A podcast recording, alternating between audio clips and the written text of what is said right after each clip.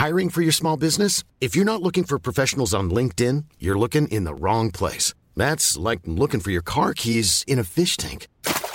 LinkedIn helps you hire professionals you can't find anywhere else, even those who aren't actively searching for a new job but might be open to the perfect role. In a given month, over 70% of LinkedIn users don't even visit other leading job sites. So start looking in the right place. With LinkedIn, you can hire professionals like a professional. Post your free job on linkedin.com slash people today. When you're ready to pop the question, the last thing you want to do is second guess the ring. At Bluenile.com, you can design a one-of-a-kind ring with the ease and convenience of shopping online. Choose your diamond and setting. When you find the one, you'll get it delivered right to your door. Go to Bluenile.com and use promo code LISTEN to get $50 off your purchase of $500 or more. That's code LISTEN at Bluenile.com for $50 off your purchase. Bluenile.com code LISTEN. Sont en place dans votre secteur ou un secteur à proximité. Afin de limiter la propagation de la COVID-19, il est défendu de quitter son domicile entre 20h et 5h le matin. Les déplacements vers d'autres zones ainsi que les rassemblements d'amis ou de familles dans les résidences et cours privés sont interdits. Visitez québec.ca coronavirus pour connaître les mesures en place pour lutter contre la COVID-19. Respectez toutes les règles tout le temps, sans exception. Hey, this is Tom from Verona Beach. We like to pump iron, eat steroids, and listen to Julio Cheat. Yo, what's up, Julio? I'm a gangster, bitch. I love CJMD 96.9, Lévis. The home of gangster rap and gangster bitches.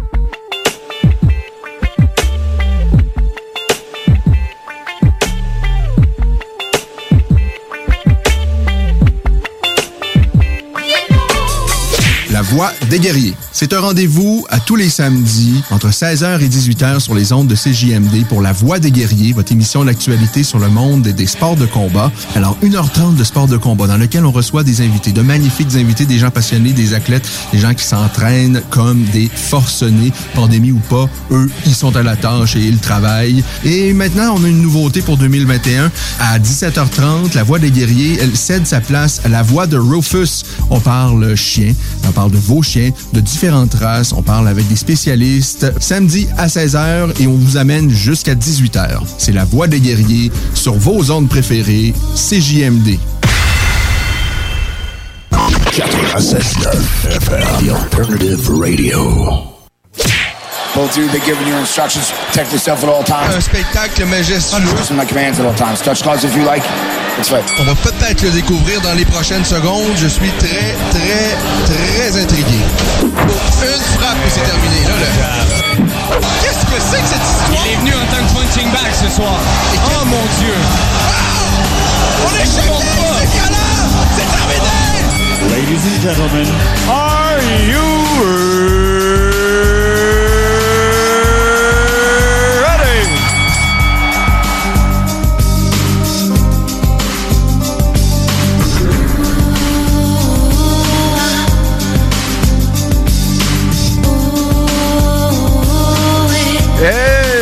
à tous, à toutes surtout. Et oui, c'est la voix des guerriers qui débute à l'instant. Une autre belle émission en ce samedi plutôt euh, décent, rien d'extraordinaire.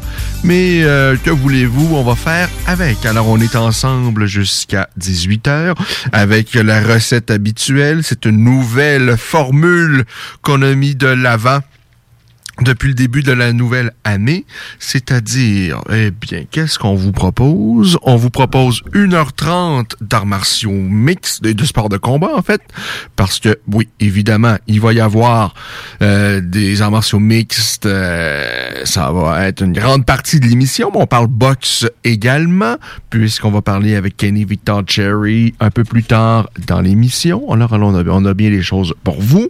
Et dans la dernière demi-heure, maintenant, eh bien, la voix des guerriers cède sa place à la voix de Rufus et c'est une petite demi-heure canine qu'on vous propose entre 17h30 et 18h. Et bien, tout à l'heure, on va parler avec Martin Le Tendre. Troisième passage de Martin à notre émission. On va parler avec Martin des petites gâteries alimentaires qu'on peut donner donc aux chiens. Alors ça, je vous rappelle, c'est dans la dernière demi-heure de l'émission, la demi-heure canine. Mais d'ici 17h30, c'est sport de combat euh, uniquement, avec beaucoup d'arts martiaux mixtes, un saupoudré de boxe anglaise. Peut-être qu'on va parler un peu de pied-point également à travers tout ça. Peut-être que je vais avoir le temps de vous dire un peu le fond de ma pensée sur euh, Dave Leduc, ce Québécois qui, euh, pour moi, vraiment un génie du marketing. Euh, Dave Leduc qui... la première fois que Dave Leduc m'écrit, c'était, je, ben, ça fait des années, ça doit faire au moins sept ans à l'époque, il veut que euh, je partage une vidéo dans laquelle il reçoit des coups de poing euh, euh, dans l'estomac d'à peu près tout le monde qui croise, alors que je pense à l'époque, il s'entraîne en Thaïlande. Et c'est tout ce que j'aime pas des sports de combat. C'est tout... les, et, je comprends, à cette époque-là, c'était un Dave Leduc qui a soif de se faire connaître et tout ça. Et il aura réussi son coup. Dave Leduc, euh, vraiment, c'est un, génie des, des médias sociaux. Euh, et pour moi, c'est surtout ça. Sans rien lui enlever de ses qualités sportivement. Parce que pour moi, c'est quelqu'un qui m'intrigue. Sportivement, sincèrement, il m'intrigue. Mais pour moi, il y a beaucoup de vent aussi dans tout ce qu'on peut raconter à son propos. Euh, lui, il se bon vente d'être multiple champion du monde du Letway. Euh, et ce qui est pas nécessairement faux, mais je pense qu'il faut quand même mettre des bémols là-dessus. Euh, dans un sport qui est dans un sport qui est pas très structuré. Euh, faut, il le rappeler que je pense que le dernier titre de champion du monde qu'il est allé chercher, ou l'un des derniers, c'était face à Seth Basinski que vous connaissez certainement. Cette Basinski, moi, je, découvre cette Basinski pour la première fois. C'était une décennie de ça. Ça devait être au début de 2010 dans ces eaux-là, alors qu'il affronte le Québécois et ça se passait dans un événement ringside, le Québécois d'adoption Alex Garcia. Et euh, vraiment, on découvre quelqu'un d'intéressant. Par la suite, Basinski ira rejoindre l'organisation UFC où il fera euh, de belles choses, mais son aventure va se terminer quand même difficilement à l'UFC avec euh, bon, plusieurs défaites consécutives. Euh, va perdre face à Mike Pierce, Brian Melançon, euh, Thiago Alves, Alan Juban, Leon Edwards, Jesse Taylor. Il enchaîne des défaites, des défaites, des défaites à un tel point. Bon, à un moment donné, l'UFC lui dit Bon, ben, ça a été euh, un beau parcours, mais je pense qu'on va passer à autre chose. Et ça, c'était 2015-2016. Basinski, bon, va aller combattre ensuite pour d'autres organisations. Euh, et euh, bon, euh, il est sur une séquence de trois défaites en arts martiaux mixtes. et cette Basinski, je ne sais pas trop pour quelle raison, à un moment donné, j'imagine qu'on lui offre un, peu d'argent et il est tenté par cette aventure du Letway. Le Letway, c'est un sport pour moi qui me répugne. Sincèrement, je suis un, fan de pied-point, mais vous pouvez pas savoir euh, comment. Tout ce qui se fait de pied-point, j'ai à peu près tout regardé de ce qui se fait, que ce soit la, la, savate, euh, bon, évidemment, la boxe taille, euh, le, le kickboxing. Bon, je suis, euh, je vais vous l'avouer, moi j'ai été un grand fan du K1. Il s'est fait de tellement de belles choses là, euh, et je suis encore fan de d'organisations qui proposent des euh, des événements avec les règles du K1, c'est-à-dire du kickboxing, mais on a le droit aux genoux. Il n'y a pas de coude, on n'a pas le droit de, il n'y a pas de clinch nécessairement. et je pense que ça donne vraiment l'opportunité à tous les, tous les styles de pied-point de pouvoir s'exprimer. Euh, c'est un sport que, que, j'affectionne particulièrement.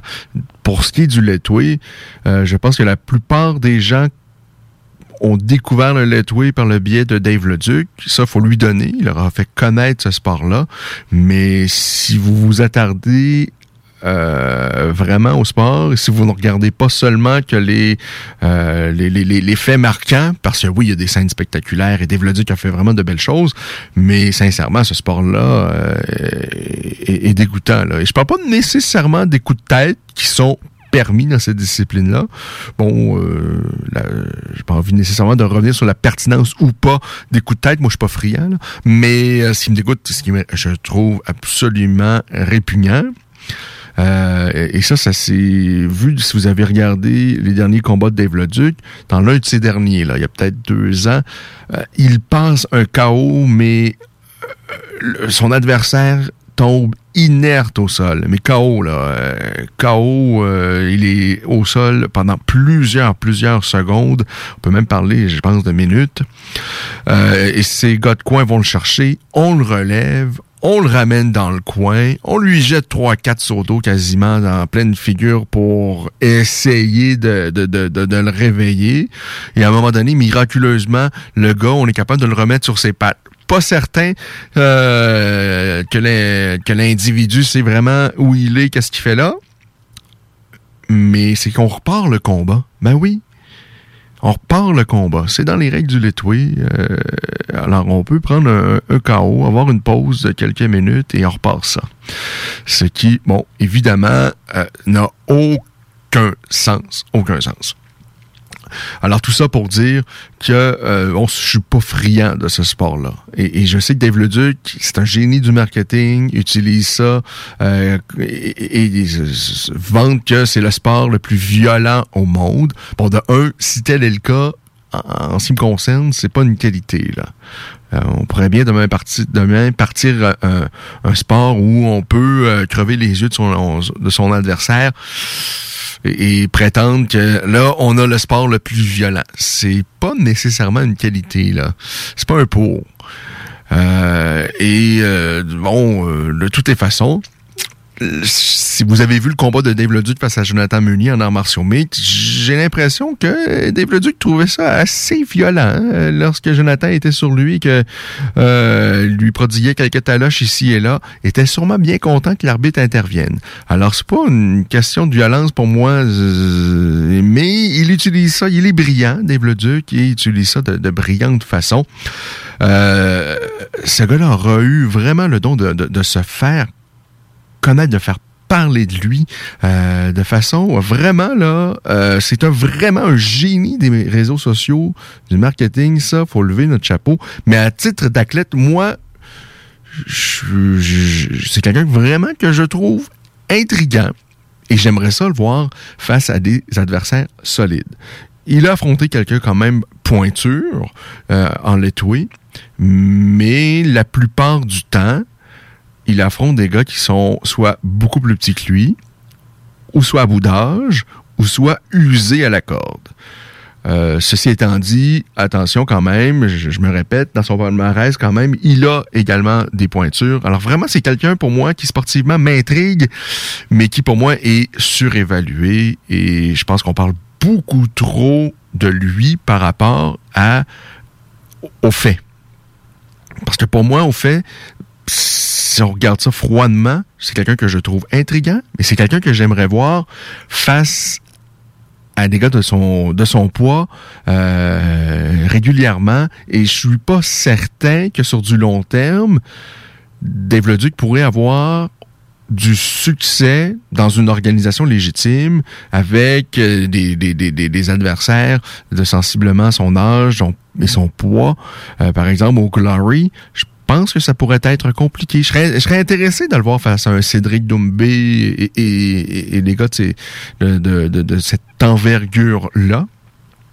Des, des, athlètes qui sont au sommet euh, de leur art. Euh, là, la plupart du temps, c'est pas nécessairement le cas. Et lorsqu'il affronte Seth Basinski, pour en revenir à ça, ben, où il va chercher, où il va conquérir un autre, euh, soi-disant, titre mondial dans cette discipline du letway, face à un gars qui a jamais fait de letway de sa vie, là probablement que trois mois avant, cette Bensinski ignorait c'était quoi le letway. Mais on, on, lui propose un chèque, euh, il, y va, il a envie, de, j'imagine, de tenter une nouvelle expérience également. Après, bon, euh, une séquence quand même plutôt compliquée en arts. Et Basinski, ben, quand je parle d'athlète à bout d'âge, ben, c'était un peu ça. Là. Il approche la quarantaine.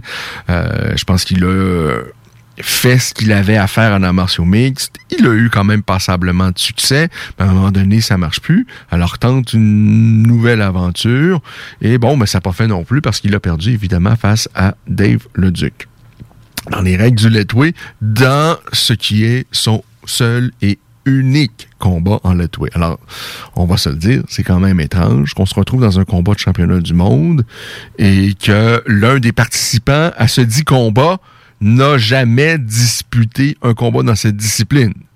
Ça comme pas de sens. Euh, bon, ceci étant dit, Dave Leduc est dans l'actualité là parce qu'il est euh, banni d'une fédération de Letway euh, en raison notamment des propos qu'il a tenus par rapport au Muay et à Bouakao, parce que c'est la manière de, de Dave Leduc de fonctionner un peu de, de, de bullying, d'harcèlement sur les médias sociaux. On l'a vu notamment ici au Québec dans les derniers mois à l'égard euh, de de l'ancien joueur de football euh, de la ligne canadienne, euh, Étienne Boulay. Et sincèrement, je pense que foncièrement, Dave Leduc doit être un bon gars.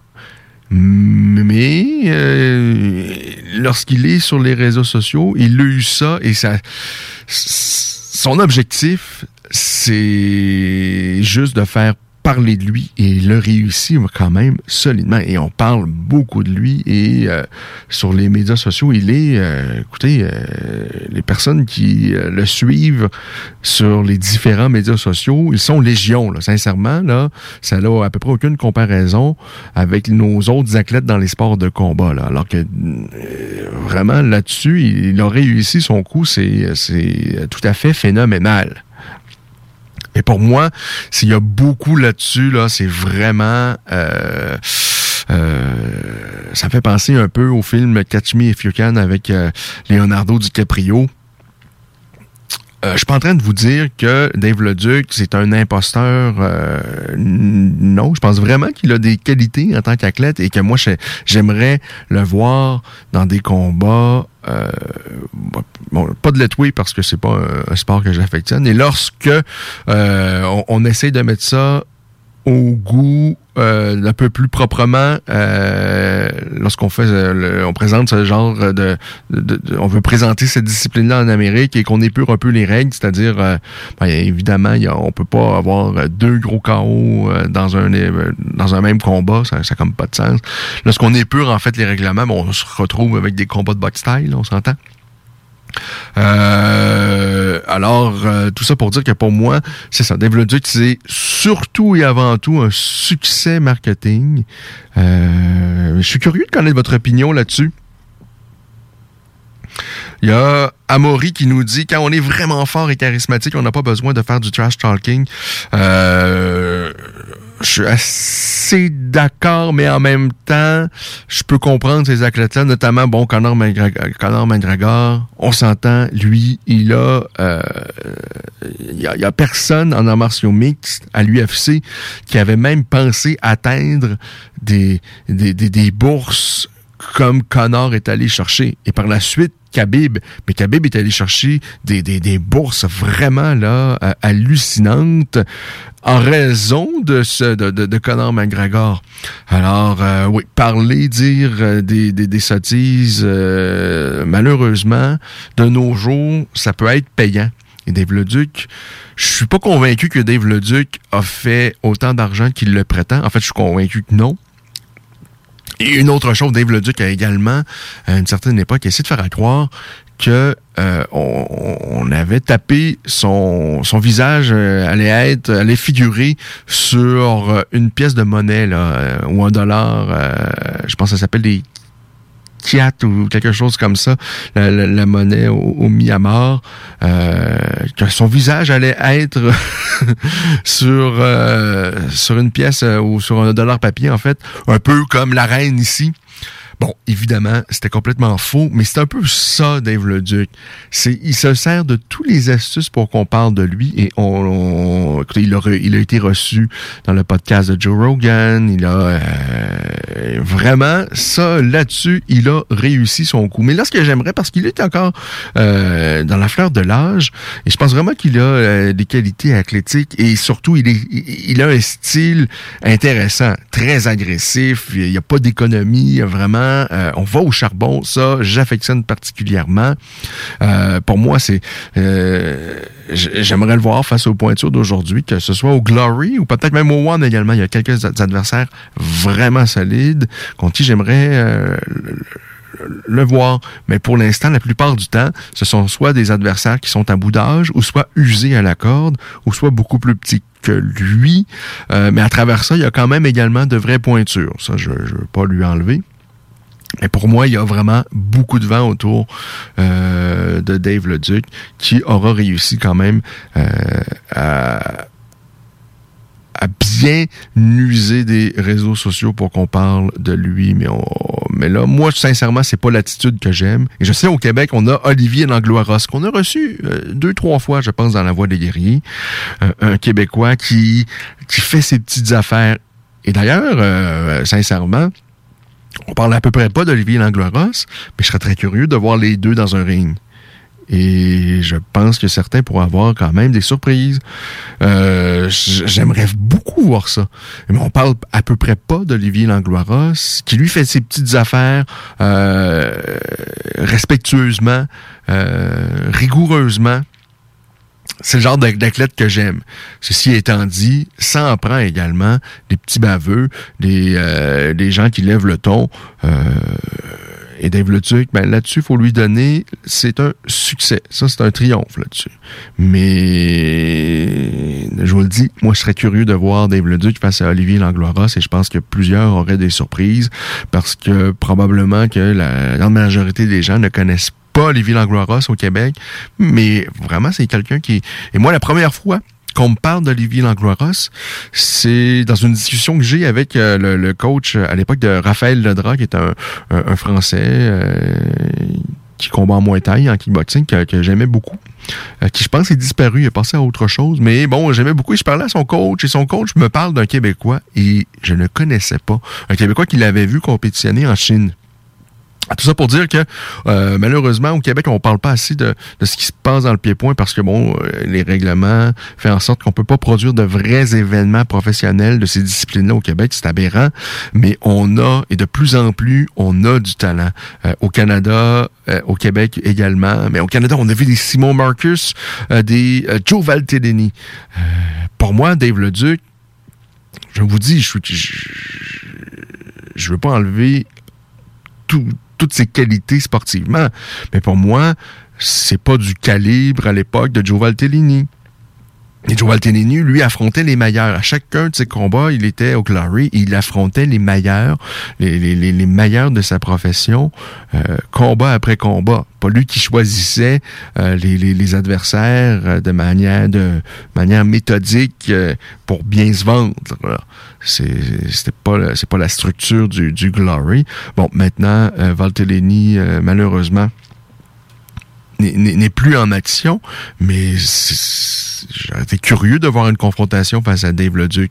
À tout ça pour dire qu'au Canada, de plus en plus, on en a vraiment des, des, gars talentueux, des Markers, des Valtellini, et euh, au, Québec également, euh, vraiment, on a des choses intéressantes, dont Olivier Langlois-Ross, qui fait son petit bonhomme de chemin sans parler, mais qui est un passionné, qui s'entraîne, euh, et qui, même durant cette pandémie, il est allé de l'autre côté de la frontière pour continuer son aventure.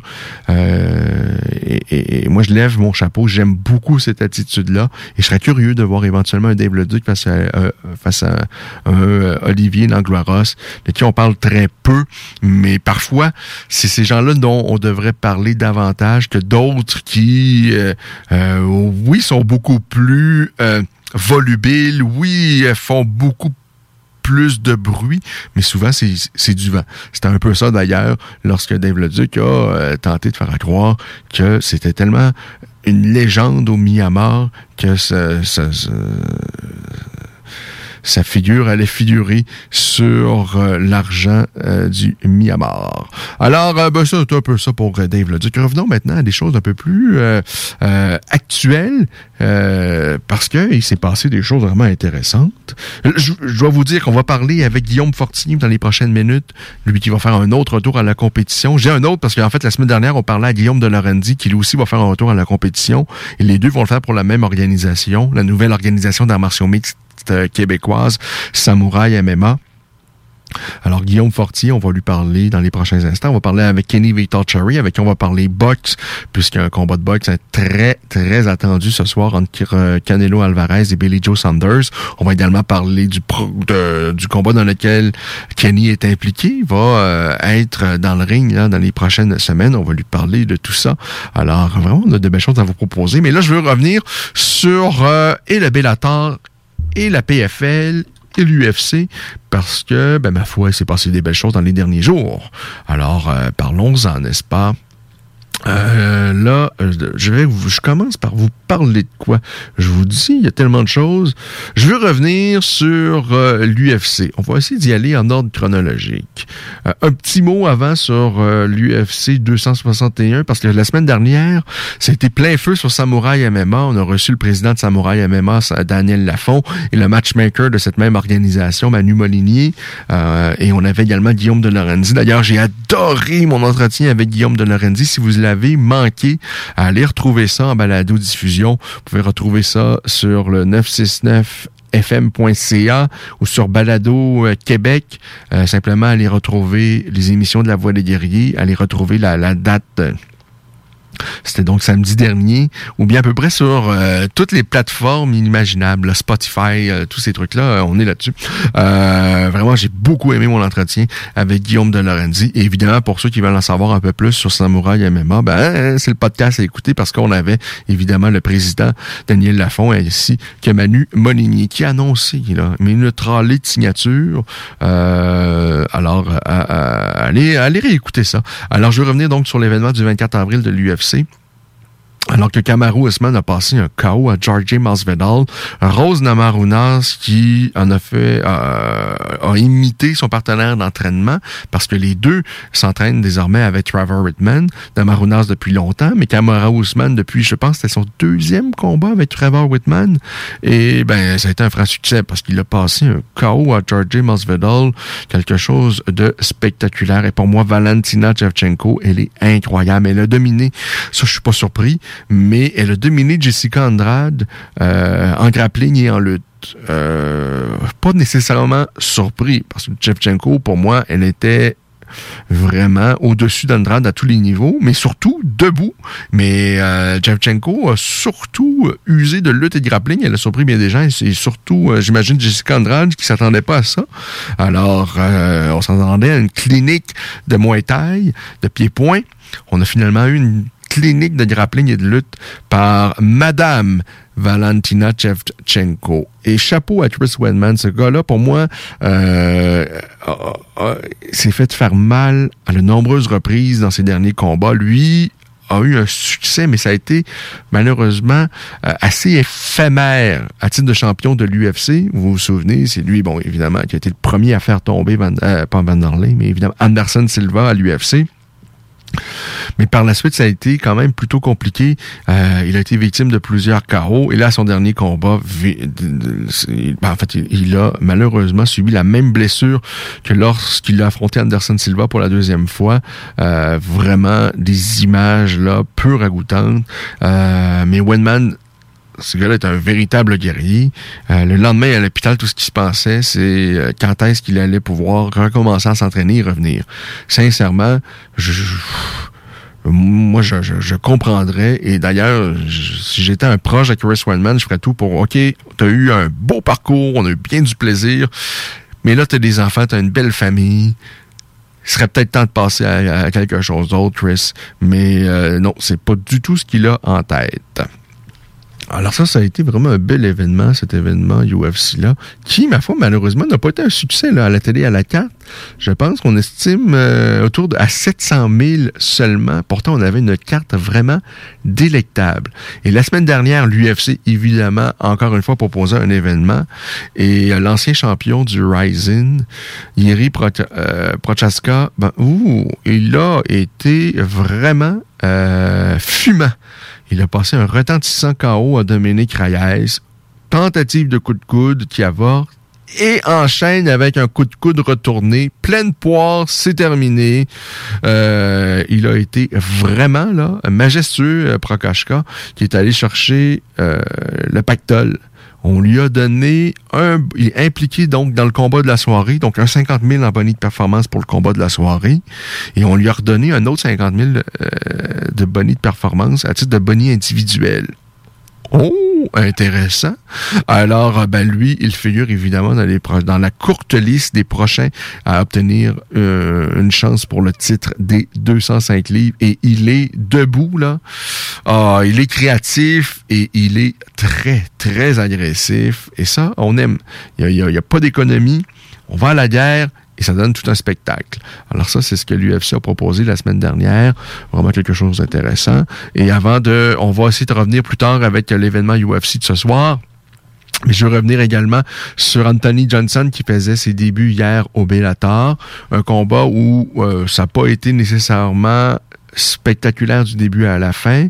Euh, ça n'a pas été nécessairement convaincant du début à la fin, mais la fin, ça, elle a été fracassante. Et à l'image d'Anthony Johnson, qui euh, a des failles, c'est pas nécessairement académique, mais cette force de frappe dévastatrice, ben, est toujours là. Et quel chaos qu'il a passé à son adversaire, José Augusto Azevedo. Faut-il le rappeler qu'il devait initialement s'en prendre à un autre vétéran du UFC qui est transfuge du c'est-à-dire euh, Romero. Mais ce dernier n'a pas passé ses médicaux euh, et donc euh, on a changé d'adversaire. Ça fait déjà deux, trois semaines de ça, je pense.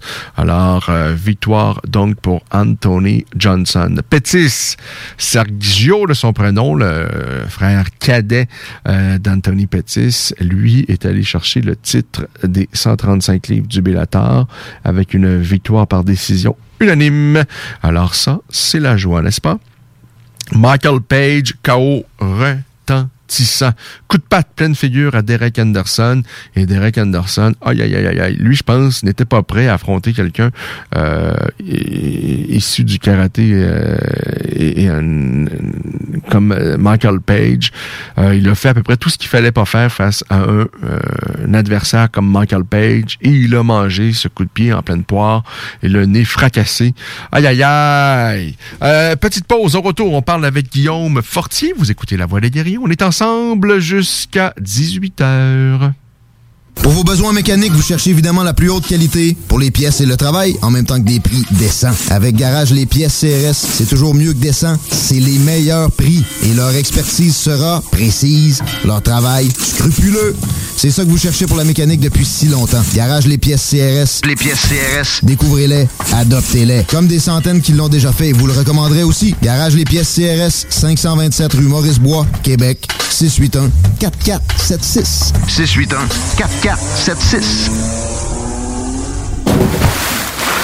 Piscine et Spa Binière Québec, c'est bien approvisionné, c'est clair. Suite à la forte demande reçue l'an dernier, nous avons ouvert une deuxième succursale à Québec. Nous sommes prêts et nos prix demeurent exceptionnels. Venez nous rencontrer et réserver votre été. Piscine et Spa Binière Québec, une entreprise familiale maître piscinier, c'est la place pour la baignade, c'est clair. Mentionnez la radio de Lévis et gagnez un cadeau. Tardez pas pour vous gâter, c'est là le temps. Piscine et Spa Binière Québec, votre maître piscinier. Deux adresses, à Saint-Apollinaire et sur Pierre-Bertrand. Both of you, they're giving you instructions. Protect yourself at all times. Un spectacle majestueux. Listen to my commands at all times. Touch gloves if you like. It's right. On va peut-être le découvrir dans les prochaines secondes. Je suis très, très, très intrigué. Une frappe et c'est terminé. Là, le... Qu'est-ce que c'est que cette histoire? Il est venu en tant que punching bag ce soir. Oh mon Dieu! On est choqué! C'est terminé! Ladies and gentlemen,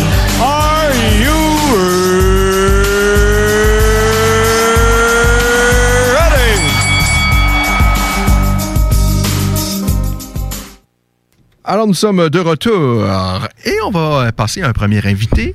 Il s'agit de Guillaume Fortier. La semaine dernière, on a parlé avec Guillaume de Lorenzi qui s'apprête à faire un retour à la compétition chez Samouraï MMA. Eh bien, euh, notre prochain invité, il s'appelle également Guillaume, mais lui aussi s'apprête à faire un retour chez euh, Samouraï MMA. Son retour à la compétition, je pense pour Guillaume de Lorenzi, c'est sept ans d'absence.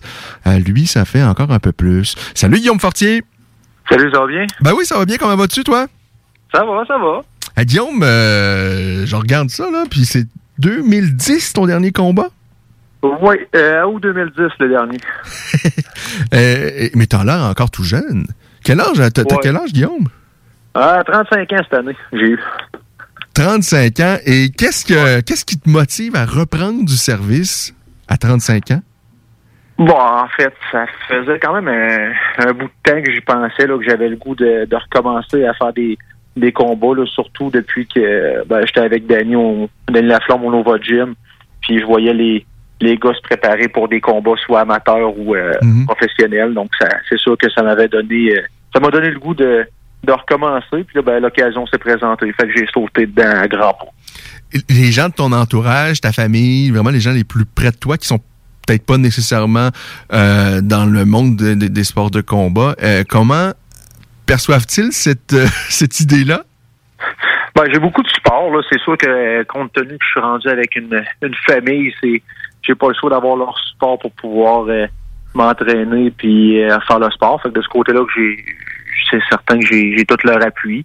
De l'autre bord, ben, là, c'est certain que ma mère qui aimait pas ça me voir me battre quand j'étais plus jeune, elle, elle aime pas plus ça encore, mais elle me supporte puis euh, c'est- tout le monde est derrière moi là-dedans. là. Parce que je me souviens de ton dernier combat. Je me souviens, euh, il me semble que ça se passait à Québec. Oui, c'est à Beauport. Oui. Ah, c'est ça, oui, oui, euh, l'espèce d'aréna. euh, je- même, La gens- défunte arène Gilles Tremblay. Et à l'époque, euh, d'ailleurs, je sais pas comment ils ont fait pour tenir ça debout, là. C'était tout croche. Et, et, et toi, ton- à la fin du combat aussi, c'était tout croche parce que je me souviens que euh, tu boitais quand tu t'es relevé. Est-ce que ça avait été une- une blessure sérieuse?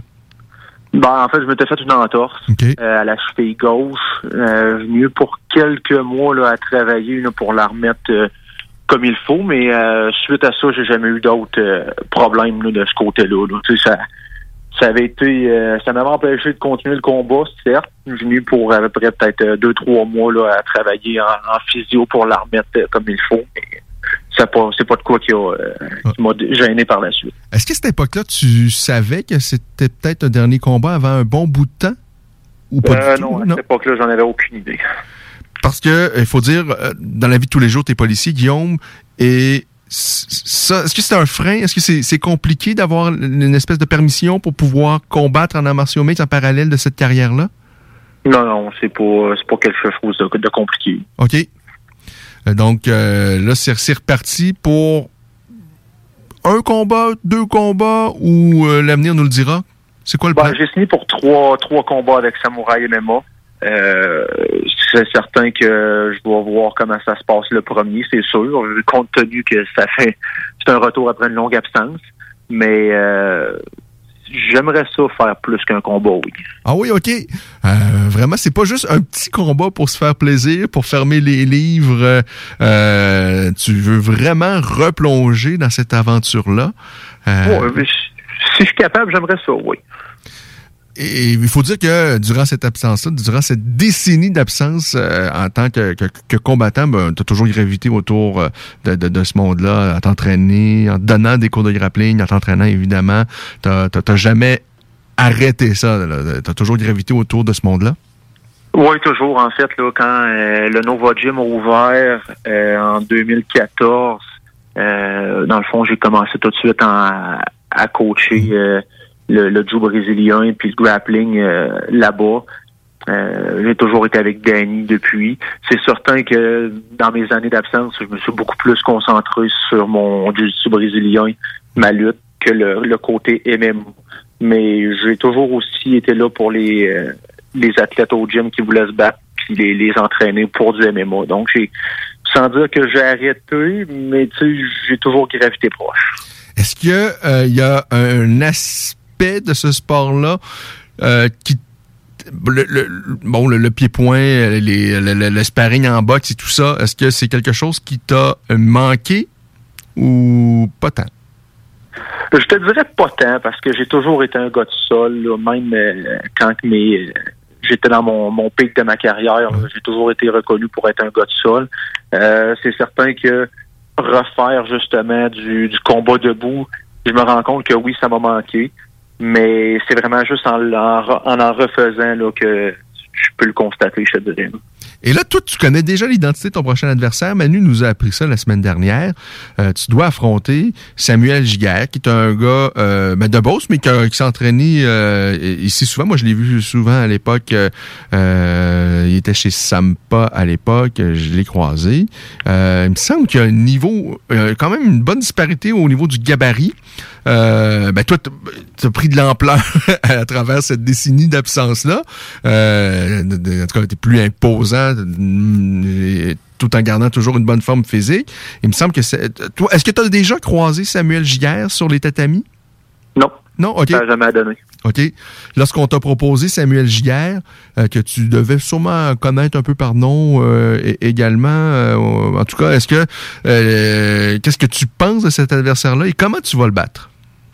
Ben, en fait, je veux dire, bon, j'ai pas en fait de plan de match préétabli. Là. Je sais que Samuel, c'est un, un gars de, de Joe brésilien, de ceinture brune, si je me trompe pas. Euh, c'est quelqu'un qui a ouvert aussi sa propre école en Beauce au niveau, euh, je sais pas si c'est juste du MMO ou juste du Jiu, j'en ai vraiment aucune idée. Mais tu sais, moi c'est simple, je veux dire, ma, ma force ça a toujours été le combat au sol. Fait que oui, je, je me réentraîne en combat debout, mais il n'y aura pas de cachette pour dire que mon but, ça va être d'amener le jeu au, au sol puis de, m'installer à ce niveau-là. Alors, euh, ben, les jeux sont faits. On connaît déjà ton plan de match. Je sais que Samuel, initialement, je pense, euh, il, a fait du karaté, euh, ensuite le jiu brésilien. donc, je ne sais pas quel sera son plan de match. On aura certainement l'occasion de lui de lui demander ultérieurement. Est-ce que il y a quelque chose qui a changé, qui en ce qui te concerne, tu penses que euh, dans la manière dont, dont tu combattais à l'époque et la manière dont on va te voir maintenant dans la cage, est-ce que tu crois qu'il y a quelque chose qui vraiment, on va avoir quelque chose de, différent? Ben, c'est sûr que oui, par rapport au fait qu'on s'entend, il y a dix ans qui se sont passés.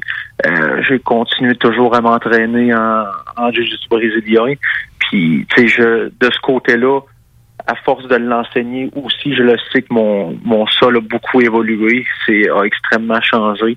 Euh, si on, on pense un peu plus quand je faisais mes combats, ben, je cherchais beaucoup plus le finish rapide, si je peux me permettre. Mhm. de ce côté-là, j'étais un peu plus brouillon vu que je voulais aller vite. ça, c'est quelque chose que j'ai changé. Je suis beaucoup plus patient, beaucoup plus en contrôle. Donc, euh, si je te dirais que le, le, côté qui va avoir le plus changé de ma game, ça va être ça beaucoup plus en contrôle. Je me lancerai pas dans dans tout ce qui peut s'approcher le ou le, qui peut être le plus rapide. Là. effectivement, pas nécessairement risquer de compromettre une position pour y aller d'une soumission rapidement. Euh, donc, tu prévois bien t'installer et par la suite travailler sur quelque chose. Dans ta tête, ce, ce combat-là se termine de quelle façon? Oh, écoute, j'ai jamais fait de prédiction dans mes derniers combats. Mais le, euh, fantasme ultime, ce serait quoi? Bon, c'est sûr qu'une victoire par soumission, ça, serait mon, mon idéal. Là. Je peux pas m'en cacher. Euh, dis-moi, Guillaume, euh, est-ce que tu auras la, liberté de t'entraîner? Ben là, évidemment, pas présentement, c'est, pas le cas pour personne, c'est plus compliqué.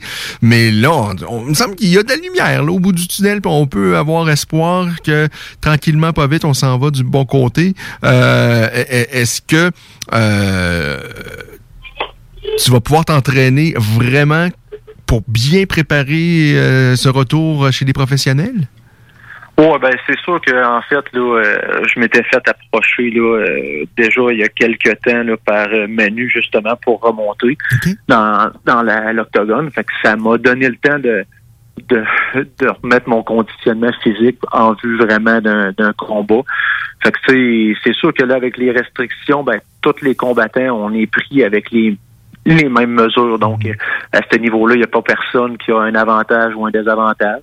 Mais oui, je suis pas, euh, je suis pas inquiet là que quand ça va, euh, on va avoir le droit et l'autorisation que je vais être en mesure de, me préparer comme il faut. À l'époque, est-ce que tu étais quelqu'un qui, gérait bien ce stress-là, euh, des, combats, de la préparation, du stress de, combattre devant des spectateurs Comment ça se passait pour toi? En fait, il y, a toujours du stress avant un combat. Euh, je te dirais pas dans la préparation. Dans la préparation, j'ai toujours été focus sur euh, ce que j'avais à faire à l'entraînement. Mais c'est certain que le soir du combat, il y a toujours un stress. mais dès que les, les gants se touchent pour la première fois, que les, les portes, la, porte de la cage est fermée, euh, il n'y en a plus de stress. Là. Je veux dire, on est focus sur ce qui se passe, puis ça, ça fait, le stress fait juste monter l'adrénaline, monter l'adrénaline, dans le fond. Qu'est-ce qui t'a manqué le, le- plus euh, du, sport, de, de rentrer dans une cage, de- d'affronter, de faire face à un adversaire? C'est quel aspect qui t'a manqué le plus? Ben, c'est vraiment ça, en fait, le, le fait de monter dans, dans l'octogone, le, fait de- d'affronter quelqu'un que on c'est pas un partenaire d'entraînement, que tu sais, c'est, pour vrai. Là, des fois, l'entraînement, il, y a tout le temps une retenue, il y a tout le temps euh, le fait que, tu sais, bon, si j'affronte quelqu'un à l'entraînement, souvent, je finis par le connaître. Là, c'est comme de, de sauter dans l'inconnu. C'est le- l'espèce de roche d'adrénaline qu'on va qu'on a quand on, on s'en va vers la cage puis on rentre. là. Ça, ça c'est ça qui m'a manqué le plus. Euh, c'est à quel poids ce combat-là? Est-ce que tu peux nous dire à quel poids vous devriez vous affronter? Ben, euh, comme tel, euh, je sais pas si je peux le, le dire officiellement parce que j'ai pas eu la j'ai pas eu l'accord de, de Manu, mais Toi, ton dernier Euh, combat, c'était à 135 livres. Euh, ouais, c'est sûr que ça sera pas à 135 Ok, livres. ça, Ça, c'est- sûr que ça sera pas à 135 livres. Ça va être plus lourd, mais euh, de ce que j'ai su, c'est que Samuel aussi montait de catégorie. Donc, euh, on va se rejoindre à une catégorie qui va nous convenir toutes les deux. D'accord. Euh, Dis-moi, comment euh, ben, tu vas tu prépares ce combat-là, évidemment, chez Danny Laflamme au Nova Gym? Oui. Et euh, euh, est-ce que tu as... bon, avant, évidemment, est-ce qu'on vit présentement? Est-ce que tu avais recommencé un peu à mettre les gants également et euh, à faire un peu de boxe, un peu de pied-point? Oui, oui, j'avais recommencé. Là, je te dirais que j'avais recommencé à en faire tranquillement. Euh, tu sais, j'en faisais encore de temps en temps, des fois pour aider euh, certains athlètes au gym là, qui se préparaient soit pour des combats amateurs ou professionnels. là. Mais là, c'est sûr que j'avais recommencé euh, dans l'optique justement de remonter là, dans, dans la cage, j'avais recommencé à en faire un peu plus. Euh, Qu'est-ce que dans ton parcours amateur et professionnel, parce que tu as déjà disputé euh, quoi 4-5 combats, euh, moi je me souviens, il me semble t'avoir vu combattre chez les amateurs face à quelqu'un que, que, que- que j'ai aimé beaucoup, que, ben, que j'aime euh, toujours beaucoup, mais qui est plus en, ac- en- en activité, c'est euh, Stéphane Pelletier, le petit gars de, de la BTB. Et euh, il me semble que ça avait donné un bon combat et ça s'était, je me souviens plus de quelle façon ça s'était terminé, mais je me, je me souviens d'un combat amplement disputé. Euh, c'est quoi tes plus beaux souvenirs que tu as dans, dans la cage ou dans un ring chez les amateurs? Ben, si tu parles du combat contre Stéphane, ça c'était ça avait été un, beau combat. Même si on n'est pas resté proche après, moi puis Stéphane, chaque fois qu'on se croisait, on, s'est toujours bien entendu, puis on s'est toujours. Puis oui, effectivement, ça avait été un combat qui avait été serré parce qu'il avait fini nul. Fait que, euh, fait que- mais euh, sinon, euh, je te dirais que le le plus beau moment que j'ai eu, ben, il y en a plusieurs en fait. là. Le- mon passage au prof, de l'amateur au professionnel, euh, ça j'ai j'ai adoré. C'est un moment qui est resté gravé. Euh, mon premier combat amateur, même si ça s'était pas déroulé comme je voulais, ben ça reste un de mes beaux moments parce que c'est comme le, le premier qui était euh, qui m'a lancé sur ma carrière en fait. C'était un, un autre gars de sol, je pense, un, un gars de BTT, il me semble. Euh, mon premier professionnel, ouais, c'était euh, Benoît Vianney. ouais, c'est ça, en plein ça, qui avait accepté euh, un combat à dernière minute parce que mon adversaire s'était blessé. Fait que ça, euh, ça, ça avait, sais, ça m'avait permis au moins de faire mon premier combat professionnel. Quand j'avais eu, quand on m'avait appris que mon adversaire s'était blessé, j'étais quand même déçu parce que il y avait beaucoup de monde qui venait me voir. C'était mon premier, j'avais hâte de le faire. Là, ben, d'avoir un adversaire qui accepte à la dernière minute, ça, j'étais quand même content. Euh, et là, cette pression-là, tu vas la retrouver face à un gars du Québec également. Euh, et et, euh, Samuel Giguère devait à l'époque affronter un de tes partenaires d'entraînement, euh, Pierre-Olivier Bouffard. C'est Pierre-Olivier, hein, son prénom? Oui, c'est ça. P.O. Bouffard. Euh, Est-ce que qu'est-ce qui a fait en sorte que finalement, c'est toi qui vas affronter Samuel Giguère? Est-ce que tu sais qu'est-ce qui s'est passé en coulisses? Euh, la raison pour laquelle, euh, parce que Pierre-Olivier devait affronter Samuel Giguère à l'époque chez, chez, chez TKO, et puis bon, on a compris que ça n'aura pas lieu. Euh, ouais, non. Ben, en fait, j'en ai aucune idée de ce qui s'est passé. Moi, on, m'a proposé de me battre contre Samuel. J'ai dit oui, puis c'est pourquoi le combat contre PO a pas lieu, j'en ai vraiment aucune idée. Puis pourquoi il n'y a pas eu lieu avant, je ne sais pas plus. Mais moi, on m'a proposé Samuel, puis euh, ça faisait ça faisait dans le fond mon affaire pour un, mon retour. Fait que j'ai dit oui. Euh, donc, on disait tout à l'heure qu'il s'est passé quand même pas mal de choses en 10 ans, notamment, ben, t'as as rendu qu'il y a une petite famille, t'as des enfants, euh, t'as des enfants. Est-ce que, à l'instar de ta mère, si un de tes enfants éventuellement dit ben, j'ai le goût moi aussi de faire ce que tu fais papa comment tu, verrais cette, la, chose le projet? Euh, tu serais emballé ou pas? Ben, moi, je serais super fier, en fait. Là, ça, puis ça me permettrait, en fait, de rester peut-être plus longtemps dans le sport par l'entremise de l'entraînement que je pourrais faire avec mes enfants. C'est sûr que je serais content. Mais, tu sais, sans vouloir les influencer, je les laisse faire leur propre choix. Puis, tu sais, je sais que ma, ma, ma fille aime a commencé à faire du karaté euh, ah ben avant pandémie. Ça s'est comme arrêté pendant la pandémie, on s'entend. Mais elle, elle aimait ça. Est-ce qu'après pandémie, elle va vouloir recommencer puis peut-être continuer dans les arts martiaux? C'est sûr que c'est pas moi qui va la forcer, mais je vais être là euh, en arrière pour l'épauler si jamais elle, elle décide de poursuivre dans cette branche-là, ça c'est sûr. je serais plus que ravi même. Par les temps Guillaume, euh, qui t'aime regarder? Quel combattant tu ne veux pas manquer lorsqu'il est en action? Euh, que ce soit sur la scène euh, au Québec ou euh, international, est-ce qu'il y a un, un, combattant que tu veux absolument pas manquer lorsqu'il est en action? Ben, c'est sûr que si on parle d'un combattant qui va revenir, Guillaume, c'est c'est sûr, Guillaume de Lorenzi, je veux pas manquer son retour, puis je le manquerai pas. Euh, sinon, essentiellement, le j'avais Marc-André Barriot qui euh, s'entraînait avec nous autres au Nova Gym, que je, je m'organisais toujours pour pouvoir voir ses combats, là, euh, vu que c'était un partenaire d'entraînement. Mais sinon, je suis plus je suis plus d'athlète comme j'ai déjà suivi. Je regarde encore beaucoup les, les combats mais euh, tu sais, j'ai pas un athlète que je mhm. fais comme euh, ah je veux à tout prix le voir. C'est plus souvent les match-ups qui vont euh, m'intéresser. Euh, ben, pour parler de Guillaume de Lorenzi, lui aussi, ça fait quand même plus... C'est sept ans d'absence. Et Guillaume, vraiment, il y a sept ans, lui, il était rendu là. Il était au Bellator, puis il avait vraiment une belle carrière qui lui était promise. Bon, et, la vie en a décidé autrement. Euh, il y a des gens, il y a une nouvelle génération maintenant qui s'intéresse à ce sport-là, qui connaissent peut-être pas Guillaume de Lorenzi, qui n'ont pas eu cette chance de voir Guillaume de Lorenzi dans une cage. Euh, Qu'est-ce que tu peux nous dire sur Guillaume de Lorenzi? Parce que toi, tu, l'as vu de très, très près, à titre euh, d'amateur, mais surtout de partenaire d'entraînement. Parce que déjà, à l'époque, euh, je pense que vous vous entraîniez dans le même gym ou vous croisiez quand même euh, souvent? Oui, ben en fait, toute la période où Guillaume a été à Québec, hmm. on s'est entraîné ensemble.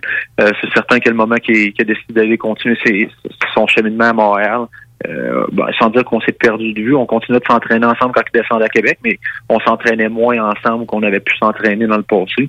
La seule chose que je peux dire, c'est que ceux qui ont qui ont pas connu Guillaume dans le temps, euh, c'est que la journée de son combat, c'est allez pas vous chercher de quoi quand ça va commencer, parce que Guillaume, ça a toujours été un, un, un, gars qui finissait ses combats rapidement. Ouais, non, moi, j'ai, mes souvenirs, là, c'est.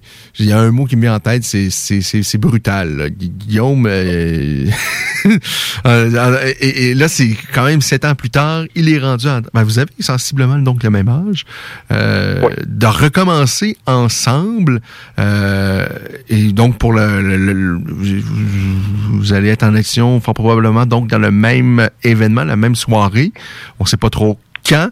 Daniel, me, bon, initialement, me disait que lui planifiait novembre, mais là, les dernières conversations que j'ai eues avec lui, lui me dit, on va essayer de faire ça le plus tôt possible, dès qu'on va avoir la, ben, dès que les, gars vont avoir la permission de pouvoir s'entraîner sérieusement, on va leur donner deux mois pour qu'ils puissent évidemment s'entraîner puis être prêts, puis ensuite on va présenter un événement le plus rapidement possible. Donc ça pourrait être euh, vraiment au début de l'automne, fin de l'été. Euh, donc, toi, tu es prêt pour euh, peu importe quand, que ce soit septembre, octobre, novembre, euh, c'est pas quelque chose de possible euh, pour toi? Bon, moi, c'est très possible. En fait, là, comme je te dis, euh, Manu, j'avais écouté ton entrevue avec la, la semaine passée, puis comme il disait, il, il avait déjà commencé à monter son une organisation ou son organisation en parallèle en même temps que euh, Daniel. Donc, euh, il, il m'avait approché à, ça fait quand même quelques temps. Fait que, tu sais, moi, depuis ce temps-là, je me suis mis en, en préparation pour justement me, me battre. Donc, euh, peu importe le moment où ça va arriver, moi, je vais être prêt. Est-ce que tu as commencé déjà à te priver alimentairement parlant? euh, euh, parce que, bon, évidemment, euh, dû à ta profession et tout ça, et de toute manière, à ton rythme de vie, tu étais quand même quelqu'un de, de- toujours en, en- en grande forme. Mais bon, lorsqu'on se prépare pour un combat, euh, là, on- tu nous l'as dit, là, ce sera, euh, on risque pas de te voir à 135 livres, mais bon, j'imagine qu'il y aura quand même une, euh, il va falloir descendre un, un peu de poids, un peu pas mal. oui. Est-ce que tu as Oui, commencé avait- déjà euh, à changer un Oui, peu cette... déjà commencé. Oui. Oh, ouais, j'ai déjà commencé. Là, j'ai commencé à, ben, veux, veux pas juste en, en remettant mon, mon cardio en vue d'un combat. Euh, ça a déjà fait une drop sur le poids. Euh, puis j'ai commencé à surveiller mon alimentation. Je fais rien de drastique pour l'instant, mais j'ai eu une, une bonne perte de poids, là, quand même assez rapide. Donc euh, le poids pour lequel je vais me battre me stresse pas vraiment. Euh, poids. Euh, bon, euh, sans que tu puisses nous dire le poids exactement, euh, ça va être donc en dessous de 130, euh, au-dessus de 135 et en dessous de 155, j'imagine quelque chose. Bon, je, je te dirais que le combat avec Samuel, là, il va avoir un, un poids, mais après ça, là, essentiellement, moi, je vais continuer. je vais me battre à 155 livres. 155 livres, ouais, ok, ça, ça, ça, ça, ça- ça- ça- ça a bien du sens. Euh, Qu'est-ce qui t'a pas manqué de ce sport-là? Y a-tu quelque chose que, euh, ouais, je me relance là-dedans, mais ça me tente plus ou moins, mais ça fait partie de la game. Alors, on va le faire. Ah, qu'est-ce qui m'a pas manqué? Je te dirais que les, les coupes de poids, les coupes de poids drastiques, ça, ça m'a pas manqué. Ça, c'est de la folie. Mais encore une fois, ça fait. On a vu euh, un participant qui va euh, euh, qui devait combattre à l'UFC, là, qui se présente à la pesée et qui est tout croche, là, qui a vraiment là, tu, tu euh, pas besoin d'être un médecin pour comprendre que ça va vraiment pas bien. Et on voit ça trop souvent. Je sais pas à qui qu'on doit mettre la faute. Euh, Ah, écoute, ça, j'en ai vraiment aucune idée. là. Tu sais, ça, ça a comme été euh, une mode, puis tout le monde l'a comme suivi. Euh, puis, tu sais, en même temps, personne voulait être la, le, le gars dans le ring qui, qui avait un 10-15 livres de moins que son adversaire pour que ça joue. Euh, c'est sûr que, tu sais, tous mes, mes combats professionnels, les premiers, j'avais pas vraiment eu de, de coupe de poids à faire parce que je me battais beaucoup presque sur mon poids naturel, euh, sauf à l'exception quand j'ai descendu à 135 livres. Puis la première fois, en fait, je, je l'avais mal géré quand j'ai descendu à 135 livres. Puis ça, j'avais trouvé ça dur. Donc, ça, ce côté-là me manque pas. Fait que c'est pour ça que là, je me, je me prends d'avance, puis on fait ça plus intelligemment, soit site. Et donc, c'est un grand retour à la compétition pour Guillaume Fortier. Euh, il a signé pour trois combats. On va commencer par le premier. Ce sera face à Samuel Giguère. Euh, c'est intéressant, une confrontation entre deux gars du Québec. Euh, évidemment, de ta part, on n'aura pas de... euh, à moins que tu nous surprennes tout le monde euh, ce soir, là, il n'y aura pas de déclaration à la Conor McGregor à l'égard de ton adversaire? Non, vraiment pas. Ça n'a jamais été, ça a jamais été mon genre. Puis, je respecte tout le monde qui, qui fait ce sport-là. Quand tu fais ce sport-là, tu comprends les sacrifices que ça prend. Il n'y a, personne qui peut, euh, qui mérite d'être dénigré. Tu sais, on peut ne pas aimer tout le monde, c'est normal. Mais tu sais, je, je peux pas pas respecter un adversaire. Euh, moi, Guillaume, euh, au-delà de, de ça, je suis content de voir. Euh, d'ailleurs, moi, la semaine passée, ça m'a touché de parler à Guillaume de Lorenzi, de voir qu'il allait reprendre du service avec ben, les, les épreuves qu'il a traversées. Et moi, je veux te remercier ce soir, Guillaume, parce que euh, je pense que c'est des temps difficiles pour tout le monde présentement et pour les policiers, ça doit être encore plus compliqué. Euh, je pense qu'il il faut prendre la peine de saluer ces gens-là qui vraiment ont, même en temps normal, n'ont vraiment pas un travail facile, euh, qui pour moi sont sûrement pas r- rémunérés à la hauteur de, de, ce que vous euh, devez faire. Euh, dans on s'entend là, c'est c'est pas du bonheur que vous côtoyez à longueur de journée. Donc moi je lève mon chapeau parce que ça c'est encore j'imagine moins facile par les temps qui courent pour vous. Alors ben merci pour l'ouvrage que tu fais, Guillaume. Ben, écoute, merci beaucoup, c'est très apprécié ton, ton commentaire. Et puis, encore une fois, je suis content. Un autre Guillaume, donc, de retour à la compétition. Euh, je te souhaite de bien d'avoir du plaisir, c'est ça l'important, et euh, de pouvoir savourer cette aventure-là. D'ailleurs, est-ce que tu as eu le temps à l'époque de savourer cette aventure-là euh, euh, dans tes premiers combats professionnels? Euh, ben à l'époque, quand même, on est début vingtaine et tout ça. est-ce que il y a quelque chose que tu regrettes de, de, la manière dont tu tu t'es lancé chez les professionnels à l'époque, de la manière dont tu as navigué dans ces eaux-là à l'époque? Non, j'ai pas vraiment de regrets à ce niveau-là parce que dans le fond, moi, j'ai je m'étais fixé un nombre de combats amateurs que je voulais faire. Pour moi, c'était important. Quand j'ai fait mon, mon saut chez les professionnels, euh, c'était parce que je me disais que j'étais rendu là. J'avais eu des offres euh, quand même avant ça, mais je me sentais pas prêt. Je voulais faire un certain nombre de combats amateurs. Euh, mon but, c'était pas de me lancer là-dedans la tête baissée. Puis en même temps, je le savais que c'était une carrière parallèle mhm. à ma carrière professionnelle, là, mon, mon, métier de policier. Donc, mon but, c'était juste d'en profiter le plus possible jusqu'à temps que j'aurais pu, je t'avais arrêté. Puis, c'est encore ça aujourd'hui. Parce qu'on s'entend, il faut le dire à tout le monde, euh, il n'y a pas vraiment de, perspective euh, de faire beaucoup d'argent dans ce sport-là. Euh, à moins, évidemment, il y a des cas rares. pour un Georges Saint-Pierre, tu vas en avoir quelques cent mille qui euh, on perceront jamais. On s'entend, c'est, c'est, très compliqué de percer. Euh, oui, il faut avoir le talent, il faut avoir aussi la discipline et il y a des choses, des impondérables, des choses qu'on ne contrôle pas, les blessures, euh, euh les, les, organisations qui ont peine à survivre et tout ça. C'est difficile d'avoir des combats et tout ça. Mais toi, dans toi, ça n'a jamais été vraiment une avenue de dire c'est comme ça que je vais gagner ma vie, puis je me lance là-dedans, puis il n'y a rien d'autre dans ma vie que ça. Non, ça n'a jamais été ça a jamais été le cas. Parce que tu sais, on, s'entend tout, tout athlète qui, commence au niveau professionnel en MMA, peu importe la ligue, cet athlète-là a quand même un certain niveau. Mais pour dire je vais être capable de vivre de tout ça, je vais être capable de vivre de mon sport, de un, oui, ça prend beaucoup de sacrifices, mais au-delà des sacrifices, ça prend quand même un, euh, un talent exceptionnel. Là, je veux dire, c'est comparable un peu à n'importe quel sport. Mm. Des, des, si on prend, mettons, euh, le hockey, ben, t'as beaucoup de jeunes qui sont bons au hockey, mais pour percer, ça prend le, la petite touche de plus, ça prend de quoi de plus. Ah, c'est fou, regarde, euh, je pense ce soir, il y a, euh, on a pensé à un certain moment qu'il allait, ça allait être le premier match dans lequel il on n'allait pas voir de Québécois dans l'uniforme du CH. Bon, finalement, il y en a un, là, mais c'est quand même, il y a juste un québécois qui va être dans l'uniforme du CH ce soir. Là. Et, euh, ça fait un bon bout de temps qu'il n'y a, pas... Euh, je, pense à l'époque où les Canadiens ont gagné la Coupe Stanley en 93, il y en avait peut-être un peu plus d'une dizaine de Québécois. Euh, mais là, on est très, très loin de ça. Là. La moyenne de, de, de, Québécois dans une équipe de Ligue nationale de hockey, c'est quoi, un peut-être? il ne doit pas avoir beaucoup plus qu'une trentaine de Québécois à l'heure actuelle dans la Ligue nationale de hockey. Et, pourtant, sais, des, des, petits Québécois qui jouent au hockey, il y en a une tralée. Là. Alors, c'est compliqué de percer. C'est la même chose dans le, le monde des arts martiaux mixtes parce ah, que eh, là, ça vient de partout. Là. Euh, à l'époque, euh, il y avait des choses qui se passaient au Japon, puis on avait ici aux États-Unis, puis il y avait bon les Brésiliens qui allaient combattre euh, également. Mais là, ça vient de partout l'Europe de l'Est et le, le, talent est extraordinaire.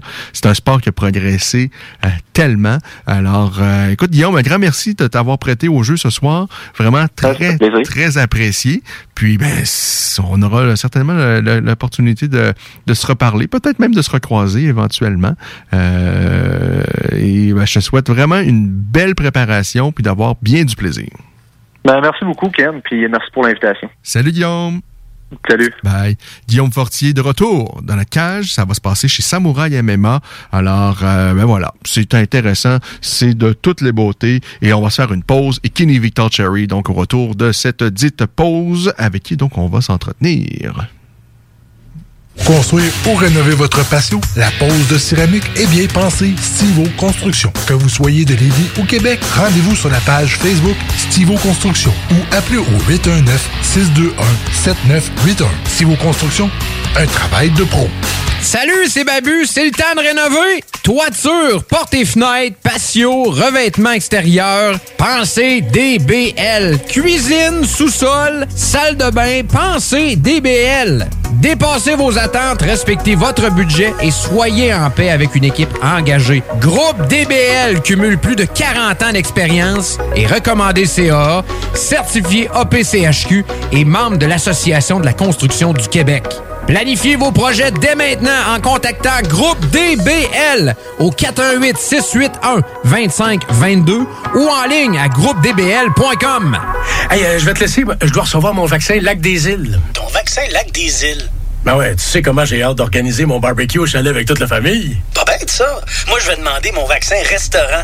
ça me manque les soirées improvisées avec les amis. Hey, moi, j'y vais. Euh, Je pense pas qu'il fonctionne contre les retards, ce vaccin-là. La vaccination nous rapproche de tous ces moments.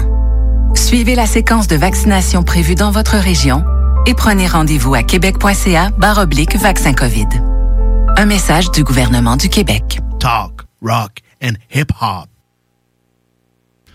Alors, nous sommes de retour. Vous écoutez La Voix des Guerriers. On est ensemble pour une petite demi-heure et, euh, et par la suite, on va céder la place à la voix de Rufus pour votre demi-heure canine. On va s'entretenir tout à l'heure avec Martin Letendre, troisième passage pour le spécialiste en alimentation canine à la voix de Rufus. Et on a eu à chaque fois vraiment beaucoup de plaisir, un vilain plaisir, pertinent et intéressant à la fois ce Martin. Alors, manquez pas ça, c'est à 17h30.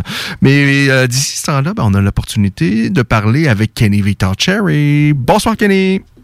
Bonsoir Ken, ça va bien? Oui, ça va bien. Comment vas-tu, toi? Très bien, merci beaucoup. Alors, Kenny, euh, on va parler d'abord de, de toi parce que ben, ton combat, donc, euh, qui devait avoir lieu, je pense, c'était. C'était-tu à, c'était à Québec, c'était au mois d'avril? Ouais, c'était le 17 avril dernier, c'était supposé euh, avoir lieu au centre du Lotron en sous carte de David Lemieux. Mais là, ça a été euh, donc annoncé officiellement. C'est déplacé, bien évidemment, si on aura compris, mais c'est le 15 mai, ça s'en vient quand même très, très rapidement. Oui, effectivement. Donc, il reste vraiment une semaine. Donc, là, c'est vraiment la semaine d'avant-combat, juste la préparation des hydratations, etc. Donc, euh, c'est- vraiment euh, la fin d'un camp d'entraînement au complet. Euh, et, et là, ça, ça se passe toujours à Québec? Oui, ça se passe toujours à Québec, mais là, en raison de, de l'annulation, évidemment, euh, ça sera plus au centre Vidéotron, ça va être au Hilton de Québec, OK. à huis clos. Ah, toujours à huis clos. Euh, donc, euh, ben, au moins, tu auras donc la chance de t'exprimer pour la première fois au Québec chez les professionnels, parce que jusqu'à maintenant, je pense que euh, tous tes combats s'étaient déroulés à l'extérieur, que ce soit en Ontario, puis je pense même dans l'Est du Canada, au moins à une reprise. Oui, exactement. Donc, au Nouveau-Brunswick, en Ontario et aux États-Unis. OK. Et là, pour la première fois, enfin, au Québec. Est-ce que il y a quelque chose qui peut se dessiner, quelque chose de plus à long terme avec Eye of the Tiger Management pour toi à titre de boxeur ou euh, est-ce qu'il y a des plans, est-ce qu'il y a des discussions? Non, non, je pense, je pense, je penserais pas. On sait jamais, mais il n'y a pas eu de discussion pour ça et euh, j'ai honnêtement pas vraiment d'attente au-delà de ce combat-là en question. OK. Alors, c'est un petit plaisir quand même de te voir euh, ici au Québec. Euh, il va falloir, euh, ben, pour ceux qui veulent se pointer au Hilton, vous allez attendre longtemps, vous aurez compris, c'est huis clos. Mais sur la plateforme numérique de Eye of the Tiger Management, ce sera donc possible. Oui, effectivement. Donc, euh, ça va être disponible sur Punchy Grace et surtout que là, ils ont, ils ont plusieurs projets de cartes qui s'en viennent. Donc, évidemment, ils ont Artem qui va se battre en Russie le 21 mai prochain. Ils ont le mieux qui les Basiliens qui vont se battre euh, au Mexique le, le 5 juin. Donc, le, 1, le 11 dollars par mois pendant trois mois devient très rapidement rentable. Et ben, sur la carte du 15 mai, on a quand même vraiment un, choc très intéressant entre Steve Claggett et Mathieu, euh, Mathieu Germain. Ils se sont déjà affrontés. Ça s'était soldé par un verdict nul. Est-ce que ce combat-là figure dans le tournoi? Est-ce que le, tournoi euh, qui avait été lancé euh, il y a quelques mois, euh, donc on, on a vu jusqu'à maintenant un tour de combat, on a vu, mais est-ce que ça fait partie de ce tournoi-là ou finalement on passe à autre chose et puis il n'y aura pas de suite au tournoi? Moi, de qu'est-ce que j'avais compris, je pense, à la première conférence de presse, quand le premier- la, la première fois que le combat il avait été annoncé au mois de février, c'est que ça faisait partie du tournoi en question. Donc, je présume que vu que le combat euh, n'a juste été que reporté d'un mois de plus, ça reste encore dans la perspective de ce tournoi à la ronde en question. D'accord. Alors Mathieu Germain, Steve Glaguette, évidemment très intéressant. À tes yeux, qui va l'emporter? Moi, personnellement, je, euh, je, pense, je pense que je, parle, je, vais être honnête, je vais le dire de- d'entrée de jeu, j'ai un biais favorable envers Mathieu Germain. Moi, je l'adore. J'adore son habitude à l'extérieur à l'intérieur du ring. Et Mathieu, par définition, a un meilleur ring IQ et de loin que Steve Claggett. Je pense qu'il va avoir fait des ajustements par rapport au premier combat et il va pouvoir remporter un combat de manière claire sans laisser de doute dans la, dans la tête des jeux.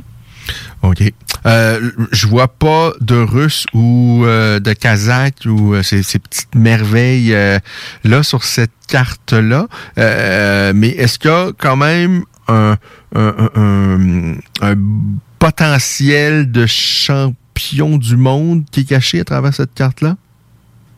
Moi, personnellement, euh, si on veut parler de prospects d'espoir à long terme, peut-être sur la scène internationale, faut vraiment regarder celui qui va faire ses débuts avec Ariel Tiger, Alexandre Gaumont. Donc, là, il y, en, a beaucoup et je peux comprendre un petit peu les stations.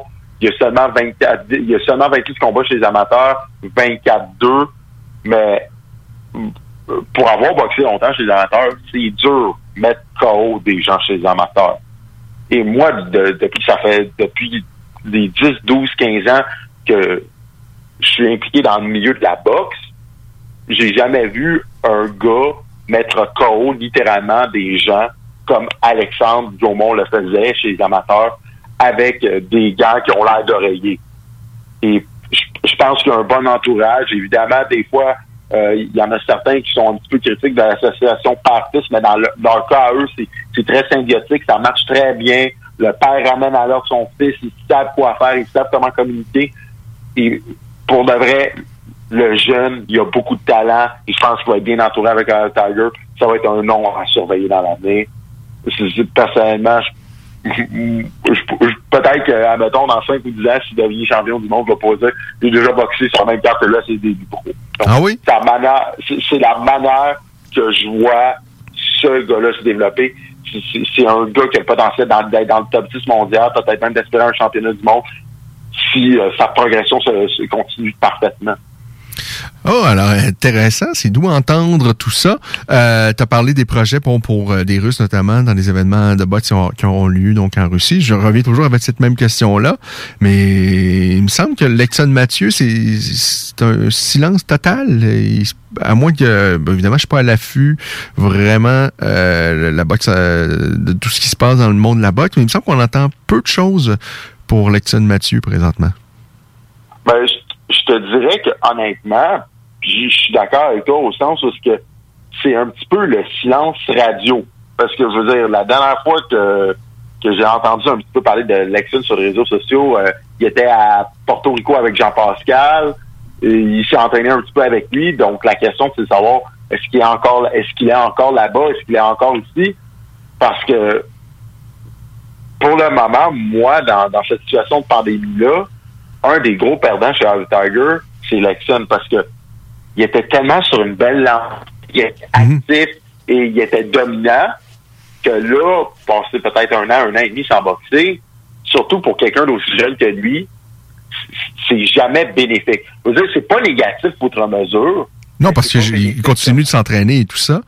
Euh, mais moi, ce qui me surprend, c'est qu'on on- on a vu quand même plusieurs boxeurs de ce groupe-là à qui on a donné de- des opportunités euh, malgré la pandémie, qui ont euh, eu la chance de boxer, même ici, euh, à- dans des événements à huis clos, ou même qu'on a réussi à, faire boxer au Mexique, et là, ben, ailleurs.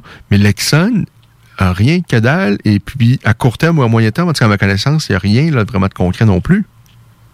Mais je pense que la problématique avec Lexon, c'est le, le dicton qu'on dit toujours en, en arts martiaux mix et en boxe. Ce, ce combat-là, c'est un high risk, low reward. Hmm. Dire, il, est- il est dans il est dans la je pense qu'il est dans la jeune vingtaine. Il y a déjà un titre, je pense, NABF, si je me rappelle bien. Donc, il est quand même très bien classé. Euh, il n'a pas nécessairement montré de faiblesse à la date. Et tous les challenges qu'il a affrontés en termes de progression, il l'a bien fait.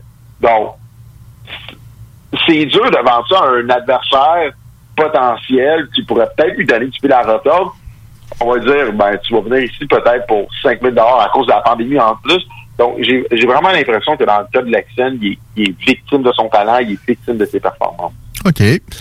Euh, passons à ce qui va se passer ce soir. Parce que ce Canelo Alvarez, euh, bien, il reprend du service pour la deuxième fois déjà quand même en 2021.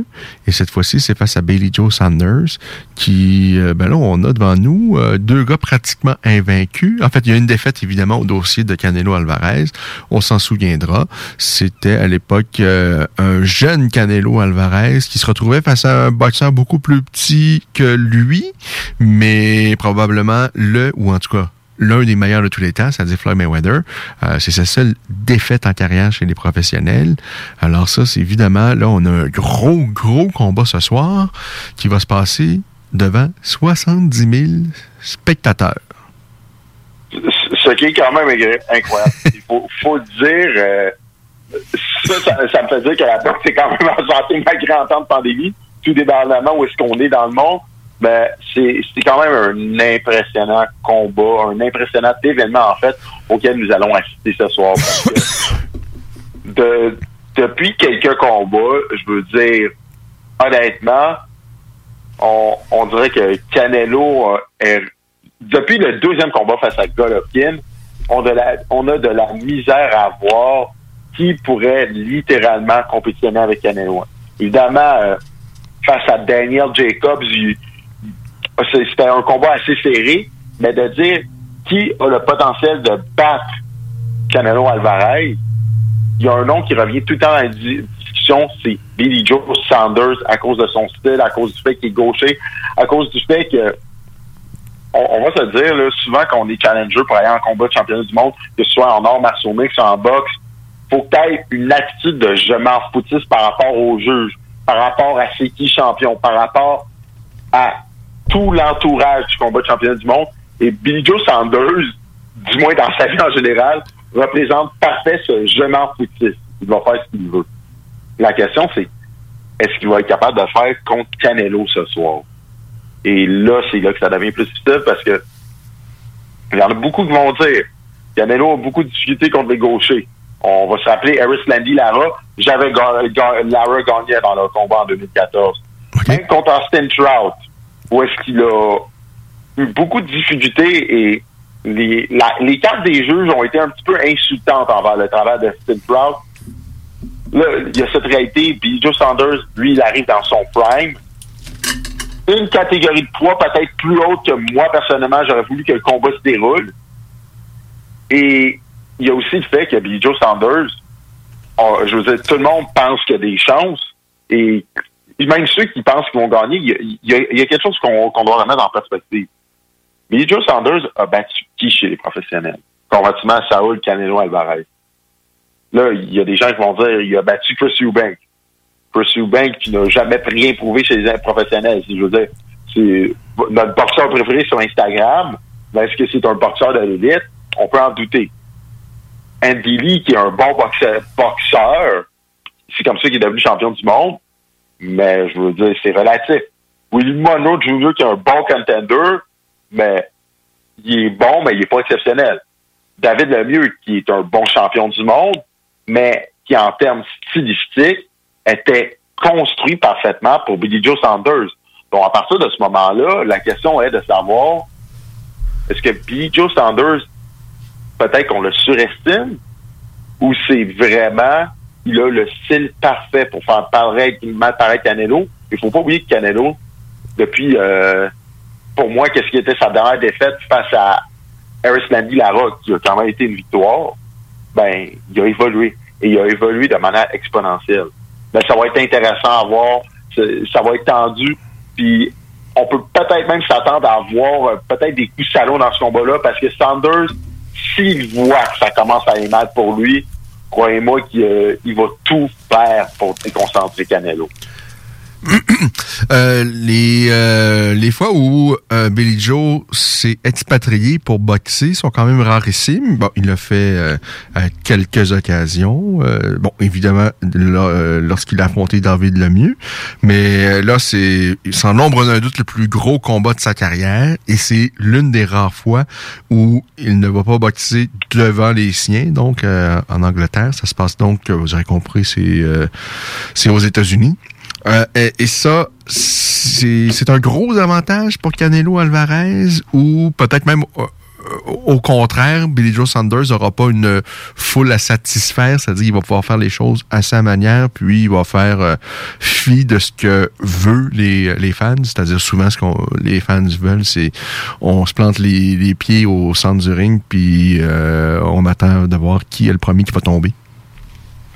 Ben, je, je pense- que pour de vrai, ce- cet avant, ce home ice advantage, comme on dirait au hockey, ça, va quand même être primordial. Parce que là, faut se remettre en perspective. Saul Canelo Alvarez, c'est cash cow du monde de la boxe. Faut non seulement que Joe Sanders batte Alvarez en termes de talent ce soir, il faut qu'il batte les jeux qui vont être influencés par qui? Par une foule de 70 000 personnes qui vont être probablement pro-Alvarez. Même si Alvarez touche les gants de, de Sanders, ben peut-être qu'on va avoir une foule pro-Alvarez qui va crier en sa faveur. Donc, cet avantage-là, il est présent, il existe, et il existe dans tous les pays du monde. Euh, à divers, à, à divers, euh, comment je pourrais dire, euh, À divers niveaux. mais il est, mais il est présent. Dans le cas du, du meilleur boxeur au monde, ça l'est encore plus. Et, et, et, bon, les, les juges sont influençables. Je dis pas qu'ils sont euh, corrompus. Là. Euh, ça a déjà certainement existé euh, la corruption, euh, mais bon, d'après moi, c'est quand même plutôt rare. Euh, mais en fait, l'humain est influencé. Évidemment, lorsque tu as 70 000 personnes qui crient dans les oreilles, à un moment donné, tu peux juste un, un beau petit geste de Canelo Alvarez, et puis là, tu as des décibels qui te sautent au visage, tu peux te laisser emporter, alors que de l'autre côté, Billy Joe peut euh, faire quelque chose d'aussi bien, mais comme il n'y a pas la réaction des spectateurs ou la réaction est différente, ben, t'embarques un peu moins. Euh, effectivement, hein, ça, ça a certainement un rôle à jouer. Parlons-en à Eric Lucas lorsqu'il est allé se frotter à Marcus Bayer, euh, c'était en Allemagne, je pense. Exactement. Euh, C'est un exemple parfait de qu'est-ce qu'on dénonce. Lucas aurait dû remporter le combat 115, 113 ou 116, 112 sur 7 rounds à 5 ou 8 rounds à 4. Ben, le fait que, que Bayer, lorsqu'il l'attaquait, une grosse main arrière, ça touche les cannes de Lucas, la foule en Allemagne est, est subjuguée, ben, malheureusement, des fois, ça influence certains jours. Il faut dire aussi que l'Allemagne, c'est probablement un, des pires endroits pour les étrangers où aller combattre en boxe. C'est reconnu. Alors, il y a aussi ça, mais dans le cas de Canelo, c'est sûr que ça va jouer un rôle. Euh, si on a un combat âprement disputé ce soir, c'est qui qui l'emporte? Et si c'est un combat à sens unique et euh, qu'il n'y a pas de compétition, euh, est-ce que si quelqu'un a à gagner tous les rounds, c'est nécessairement Canelo Al- Alvarez? que c'est- est-ce que dans ta tête, ça peut être possible une victoire à sens unique pour Billy Joe Saunders? Qu'est-ce qui... Comment tu vois les, choses? C'est quoi les possibilités, en fait, ce soir? Moi, personnellement, je pense que, Billy Joe Sanders, on, sait, il y, a, souvent des problèmes de motivation. Donc, Billy Joe, Billy Sanders, il y a une réalité, c'est que le gars, on, on va lui donner, il est excessivement talentueux. Mais, il y a des problèmes de motivation, des fois, dans certains combats. On l'a vu à son autre présence euh, sur le continent nord-américain face à Marcelo Coceres, où est-ce que le combat était excessivement serré et Coceres n'aurait jamais dû être dans le même ring que, que B. Joe Sanders. Et il a quand même gagné, si je me rappelle bien, cinq rounds au moment de l'arrêt de l'arbitre qui était au 11e round. Donc, c'était excessivement serré. On, l'a vu aussi dans certains dans certains autres combats, comme notamment dans le deuxième combat, dans la deuxième partie du combat face à Eubank, pour que Sanders boxe 12 rounds comme il est capable de le faire, comme il, comme l'a fait comme David contre David Lemieux, contre il l'a fait contre Willie Monroe Jr., faut qu'il boxe de manière parfaite pendant 12 rounds. Il est capable de le faire, mais il faut trouve la motivation pour le faire. Donc, pour de vrai, ça se pourrait un combat à sens unique euh, pour la pour la personne de Bijo Sanders, en même temps, il faudrait la collaboration Saul Alvarez. Je pense pour de vrai que qu'est-ce qui va arriver, c'est que dans les quatre premiers rounds, Sanders va être très compétitif, il va utiliser sa position de gaucher, lancer son jab, lancer son crochet de la, de la main avant, dans son jab, lancer son direct dans la main arrière au corps, changer de rythme pour mêler Saul Alvarez. Ben, la mais qu'est-ce qui va arriver, c'est que Canelo accumule des informations pendant ces quatre premiers rounds. À partir du cinquième round, on va le voir avancer, utiliser, son jab à profusion, être capable de, de travailler en contre-attaque par-dessus le jab de Sanders et capable de briser physiquement Sanders dans la deuxième partie du combat. Je pense que ça va se rendre à la décision, mais ça va être un combat en deux temps où est-ce que ça va être très compétitif dans la première partie du combat, dans la deuxième, là, on va comprendre pourquoi Saul Alvarez est le meilleur boxeur au monde à l'heure actuelle. Et là, on a deux gars dans la fleur de l'âge. Les deux ont quoi, début trentaine. Euh, c'est ce qu'on veut voir. C'est ce qu'on veut voir. euh, le- des- les, les meilleurs s'affronter et au moment où ils sont au sommet de leur art. Ça, c'est drôlement intéressant. Et puis moi, je trouve que Canelo Alvarez, ici, euh, euh, vraiment, euh, on a toujours su qu'il était un excellent boxeur. Mais euh, comme tu l'as mentionné tout à, tout à l'heure, moi, dans son deuxième combat face à Golovkin, il m'a complètement surpris. Pas nécessairement juste par le résultat, mais surtout de la manière dont euh, il a vaincu Golovkin cette soirée-là. Puis il me semble que euh, Canelo Alvarez est, devenu un, un- un boxeur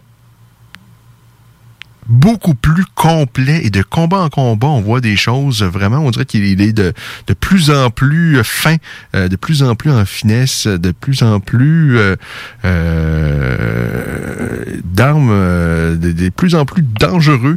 Et on a vraiment donc un gros combat ce soir entre Canelo Alvarez et Billy Joe Sanders. Est-ce que ces gars-là, j'espère que tu vas me dire qu'ils vont toucher plus d'argent que lorsque, je pense que c'est le mois prochain, que Mayweather affronte euh, euh, Paul?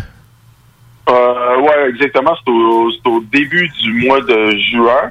Ben, pour les bourses, si je me rappelle bien, je pense que de manière garantie, vous avez un Canelo Alvarez, si je me rappelle bien, je pense qu'il fait, fait environ 35, 35 millions pour Canelo. Ben là, c'est en, en comptant notamment peut-être possiblement le, les, les, euh, Les- OK.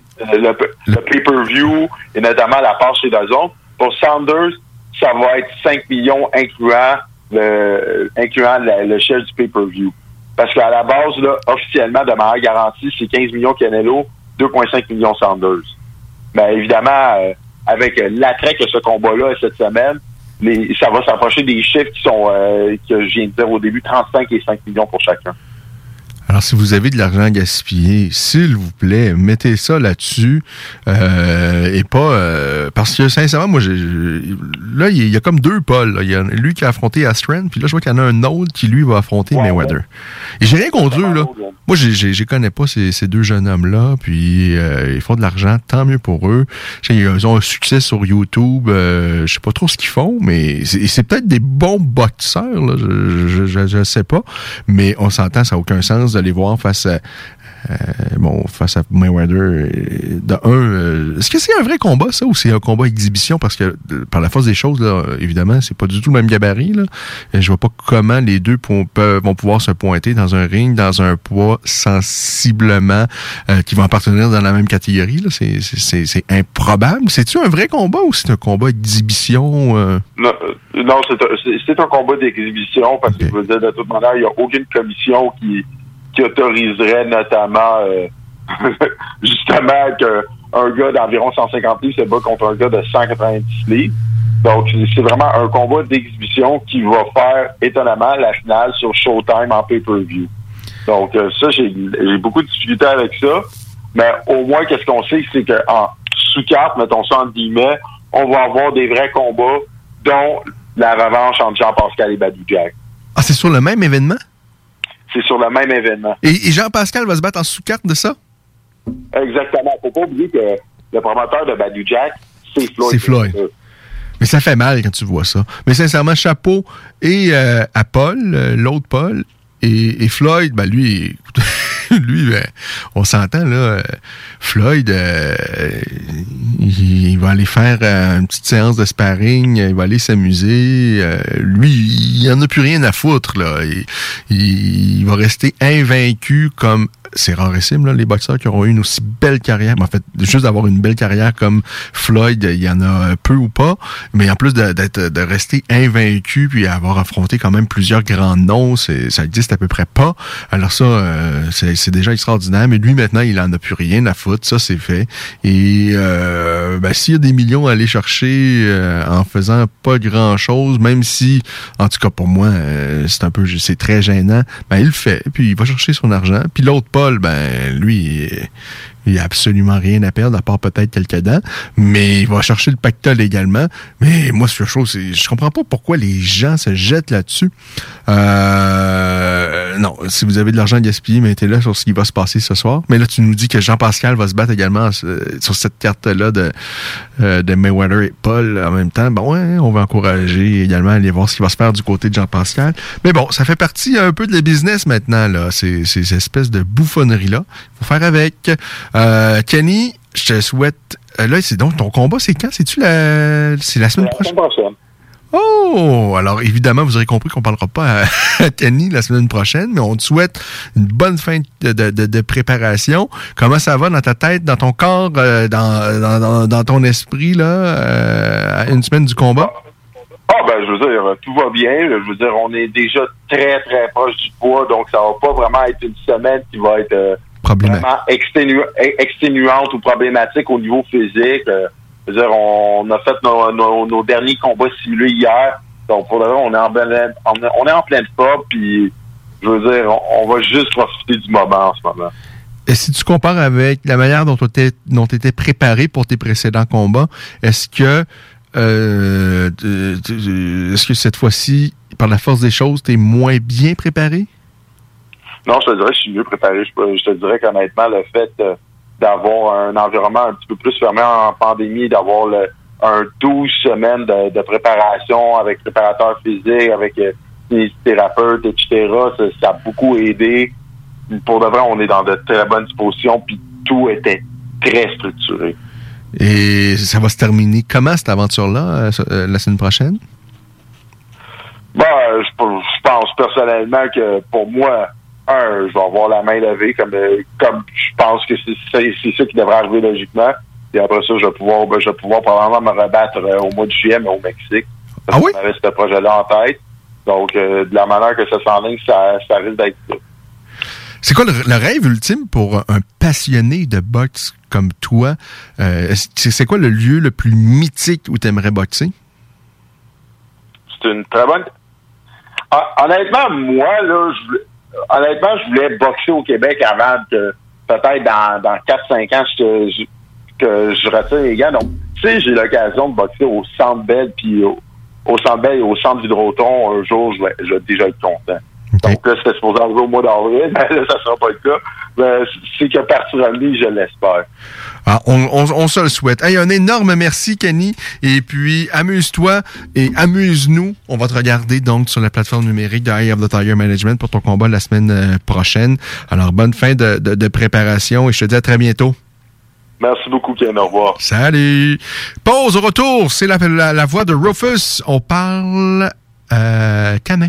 On parle de chien au retour de la pause avec nul autre que Martin Le Tendre de Au nom du chien. You are tuned in to 96.9, the station that plays progressive West Coast hip hop music, and I am the DJ that is bringing it to you. DJ Easy Dick, the one and only. Straight West Coasting with you on this one, showing Cali love. Straight from the West Side. Pour vos besoins mécaniques, vous cherchez évidemment la plus haute qualité pour les pièces et le travail, en même temps que des prix décents. Avec Garage Les Pièces CRS, c'est toujours mieux que décent. C'est les meilleurs prix et leur expertise sera précise, leur travail scrupuleux. C'est ça que vous cherchez pour la mécanique depuis si longtemps. Garage Les Pièces CRS. Les pièces CRS. Découvrez-les, adoptez-les. Comme des centaines qui l'ont déjà fait, vous le recommanderez aussi. Garage Les Pièces CRS, 527 rue Maurice-Bois, Québec, 681 4476. 681 4476.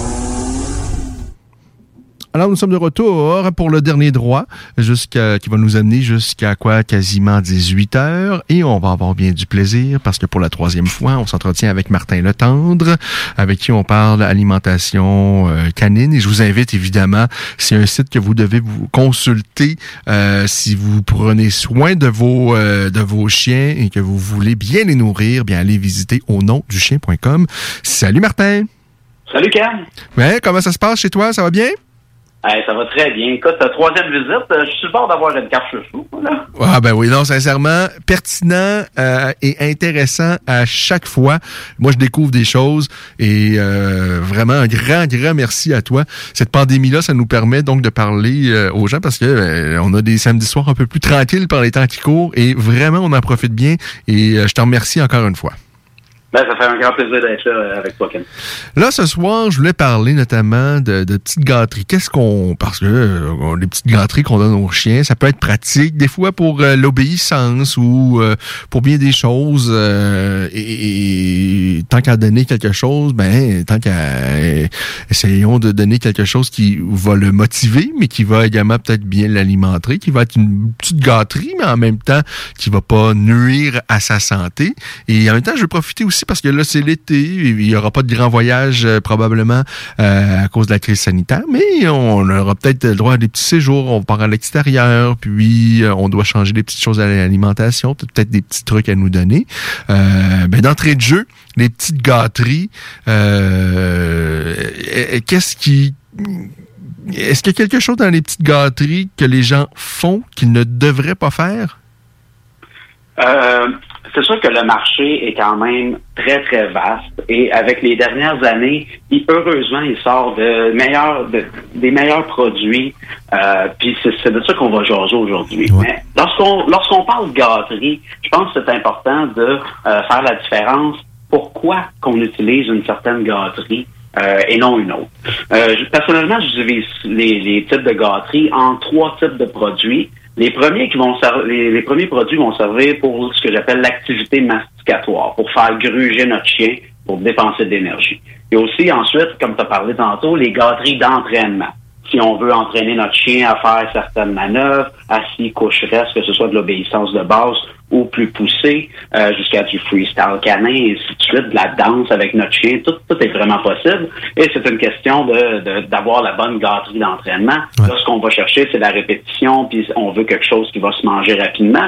Et le troisième type de gâterie, ben, je j'ai pas vraiment trouvé de nom à part que pour faire plaisir à notre chien, que ça n'aura pas nécessairement de but. Euh, oui, ok, euh, on va essayer de choisir quelque chose qui est le mieux possible pour sa santé, mais là aussi, dans ce type de gâterie-là, pour faire plaisir à notre chien, on, peut faire aller notre créativité.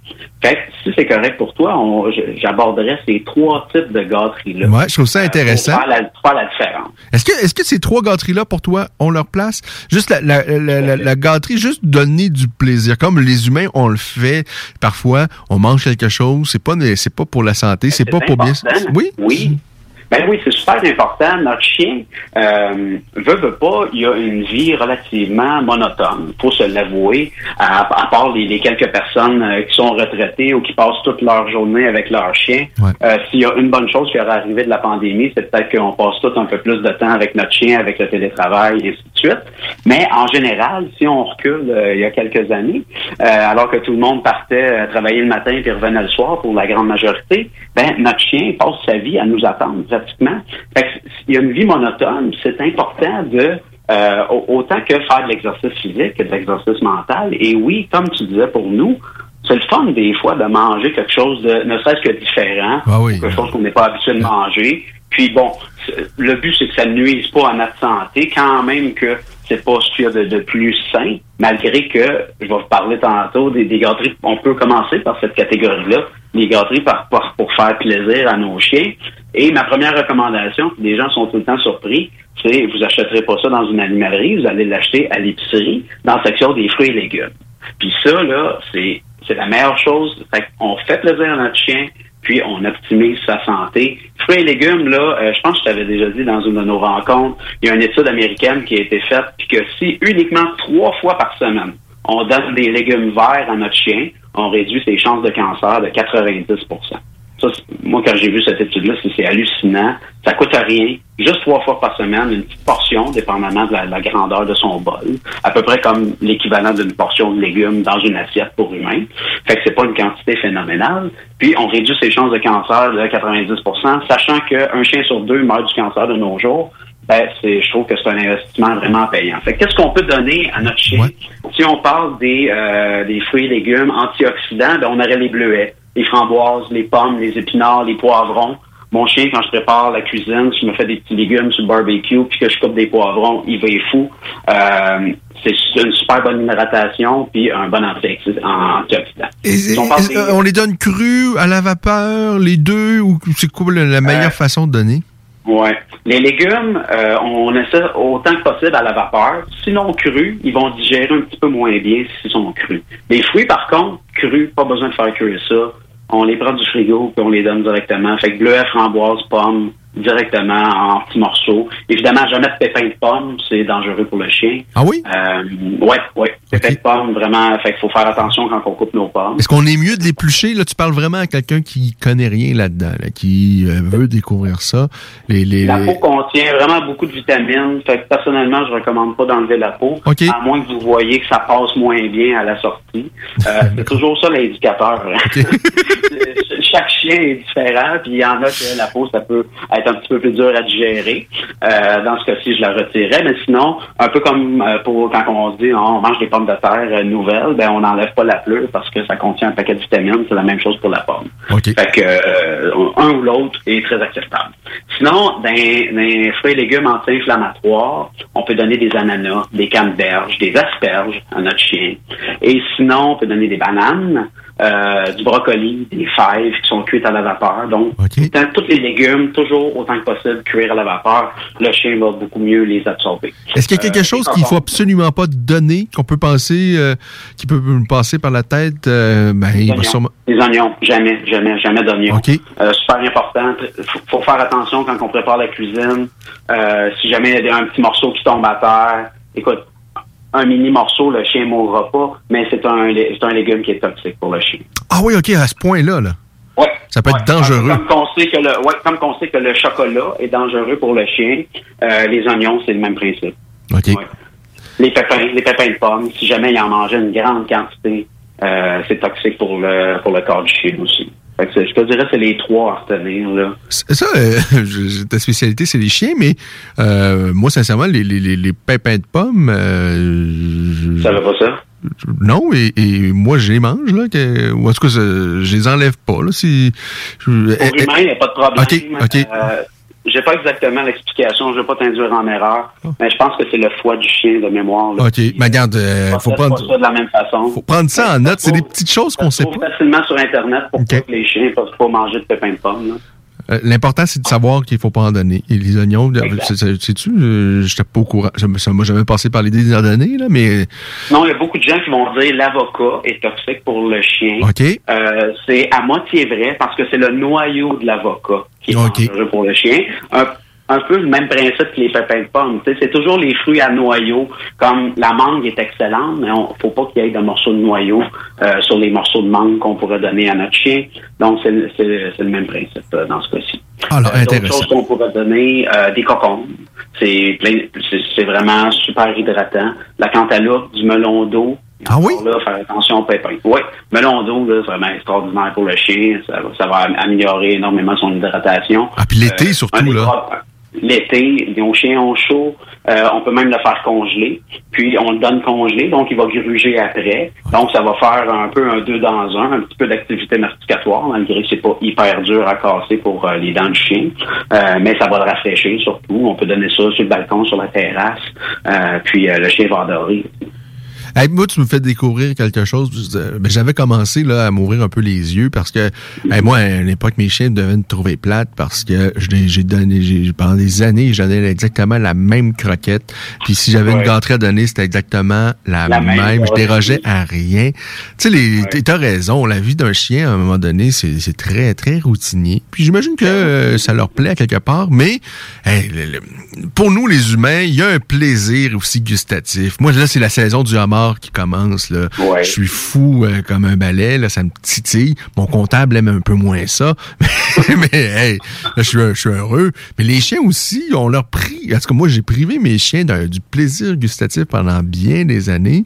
Ils en ont. Puis honnêtement, quand on se met à l'essayer, là, on le voit chez notre chien à quel point il tripe quand on lui donne quelque chose de nouveau ou du moins de varié, de différent de ce qu'il mange à tous les jours, de ses croquettes régulières. tu sais.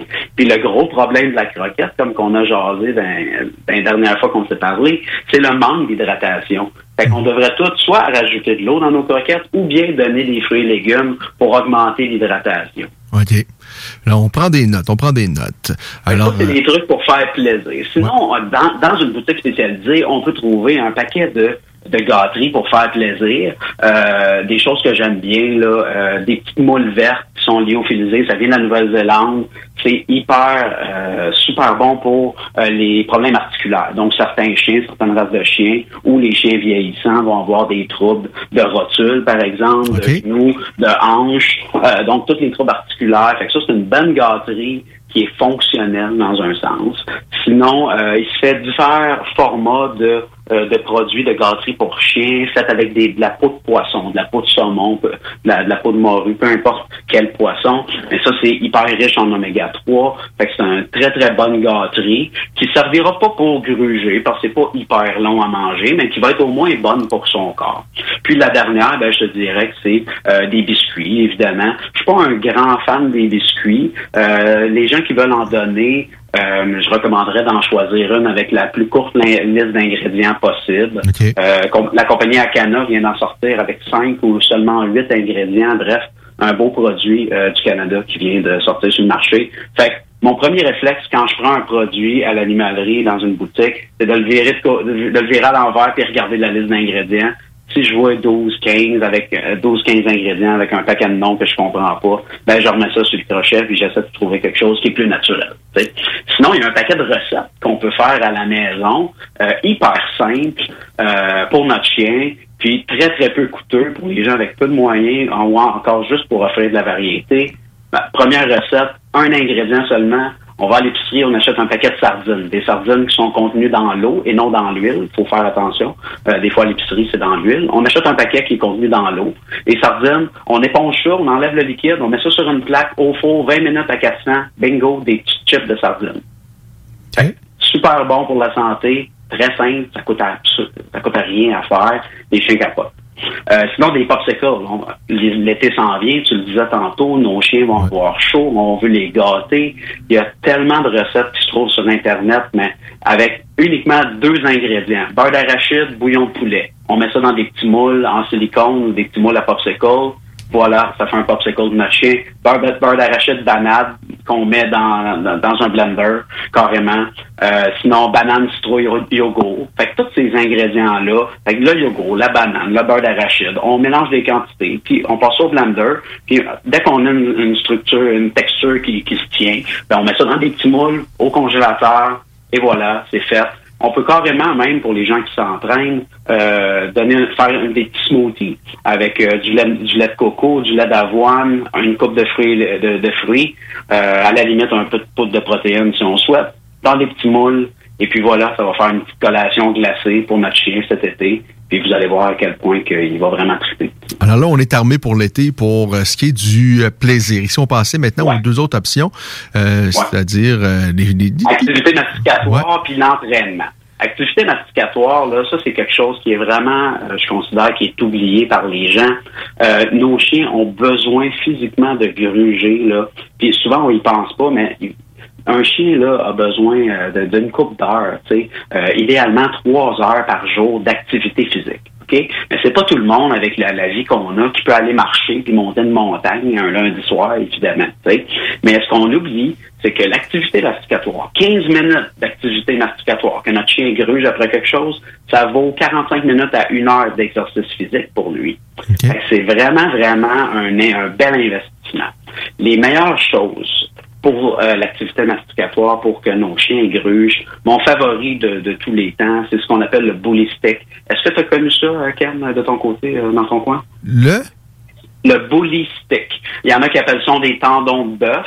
Euh, puis je vais te faire rire si tu sais pas c'est quoi, parce que c'est en fait c'est des pénis de bœuf euh, qui sont séchés, lavés.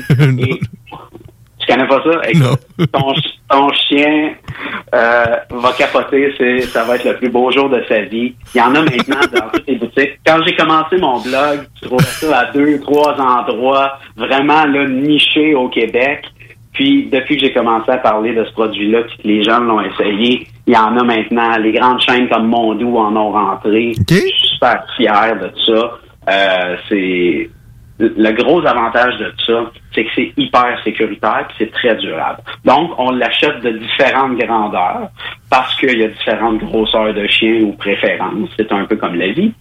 Euh, puis, c'est tout des petits filaments, dans le fond. Ça fait que c'est très, très fibreux euh, comme morceau. Puis, ça va ça va euh, se ramollir, mais jamais casser en morceaux. Donc, notre chien, ça va faire un peu l'effet d'une brosse à dents. Il y a de la soie dentaire. Tous les petits filaments vont aller nettoyer entre les dents. Fait que le chien. Ça contient un peu de protéines, mais ça remplace pas un repas. Quand même, ça reste vraiment une gâterie. Ah, mais je, je regarde ça. Ben oui, j'en ai déjà donné à mes chiens. J'en ai Ah, déjà donné, mais... Je, Mais tu savais pas exactement quoi. Ben, c'est ça. C'est pas, c'est pas écrit toujours aussi euh, euh, directement comme ça sur le- l'emballage. Euh, parce que des fois, ça pourrait rebuter certaines personnes. Mais euh, je trouve ça bien drôle. Euh, effectivement, ça vient de cette partie-là. Euh, mais c'est, vraiment extraordinaire. Un beau listique. À- Allez chercher ça en boutique. Puis ça dure quand même relativement longtemps pour l'investissement que ça coûte. Là. Ça part, les tout petits pour des petits chiens commencent à 5-6 dollars. Puis un plus gros, ça peut se vendre une quinzaine de dollars, je te dirais. Il y a évidemment les os.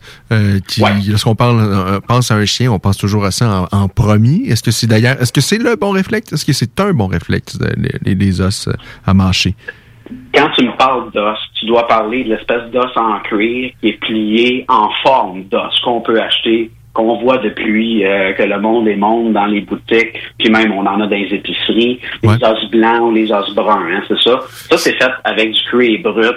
Et euh, la, la meilleure place pour utiliser euh, ce produit-là, ben, c'est dans une poubelle. Parce que jamais que je donnerais ça à mon chien. Euh, malheureusement, c'est vraiment une industrie de recyclage, ce produit-là. Et le fait qu'il est formé, en, en fait, c'est fabriqué principalement en Chine. Donc, les abattoirs euh, de viande, disons, qui sont aux États-Unis, au Canada, au Brésil, euh, vont envoyer toutes les peaux des vaches par bateau euh, jusqu'en Chine. Fait que je te donne, je te, je te laisse imaginer l'odeur que ça a une fois que ça arrive là-bas, quand on rouvre le container. Je voudrais pas être celui qui, qui a ce job-là. Euh, ensuite, c'est trempé dans des produits chimiques, donc principalement de l'eau de javel. Euh, parce que, écoute, c'est- c'est en putréfaction. là. Puis ensuite, transformé euh, et les bouts sont collés. Puis, si tu veux faire un test très intéressant, achète-en un au magasin une pièce, mets-les dans l'eau bouillante et euh, au bout de quelques minutes, ce qui va te rester, c'est juste de la colle. Fait moi, je peux pas concevoir qu'on donne ce produit-là à, à no- à nos chiens.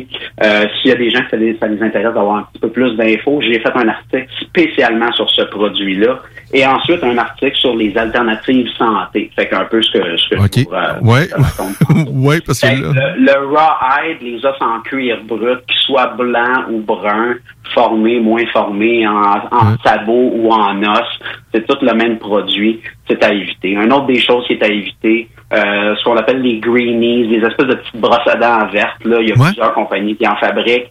Euh, c'est pas la fin du monde, mais faut pas acheter ça en pensant que ça va brosser les dents de notre chien. Si tu veux brosser les dents de ton chien, donne-lui des boulistiques. Euh, ça va faire une bien meilleure job euh, que les greenies, les dentastics. Euh, le, mon but, c'est pas de nommer des marques, mais souvent, on, on a des images euh, avec, avec certains noms. Euh, sinon, des bonnes affaires, si je reviens les bonnes affaires à donner, il y a une autre chose que je, euh, je promouvois beaucoup, qui est le fromage d'Everest. Ça, c'est fait avec du lait de yak. Ça a été inventé par, au, au Tibet, euh, euh, dans les montagnes. Euh, c'est fait avec du yak. Ça, ça n'a pas de lactose. Fait que c'est yak, jus de citron, puis on fait cuire ça sur le feu vraiment longtemps. Fait que ça fait un fromage qui est très, très dur, là. Euh, Puis, c'est quand même durable pour le chien. C'est s'il n'y a pas de lactose, donc hyper facile à digérer. Puis quand le bout est rendu trop petit, puis qu'on aurait peur que notre chien l'avale, puis qu'on serait porté à vouloir le jeter, ben je recommande aux gens de le mettre dans le micro-ondes à peu près un 60 secondes. Ça va gonfler, ça va devenir un gros popcorn, puis au moins, une fois qu'il est refroidi, on va pouvoir le donner à notre chien. Il va le manger comme une gâterie pour faire plaisir.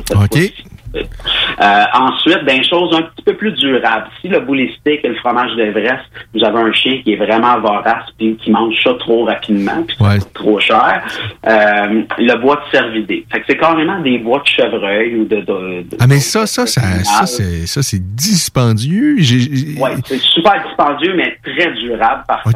Tu- là, vraiment, tu, tu, me- tu me conseillerais ça, là, parce qu'effectivement, euh, moi, ça, ça va vite, là, mon, mon chien, là, mon, euh, mon boxeur américain, lui, euh, il niaise pas, là, ça, ça pour y les passe. gros grugeurs. Donc, c'est pour ça que c'est important, quand on choisit un produit à gruger pour notre chien, de y aller en étapes. On commencera pas avec l'affaire la plus dure, euh, au risque de lui casser des dents ou de casser- causer des problèmes. On cherche un, un bon retour sur notre investissement, en, en fait. Donc, oui, si le fromage de Brest, le boulistique dure pas assez longtemps, le bois de serre, c'est un- c'est une bonne option. Par contre, je recommande toujours ceux qui sont coupés en deux. Donc, on veut pas la corne, là, toute ronde. On veut qu'elle soit coupée en deux pour qu'on voit l'intérieur l'espèce de moelle, si on veut.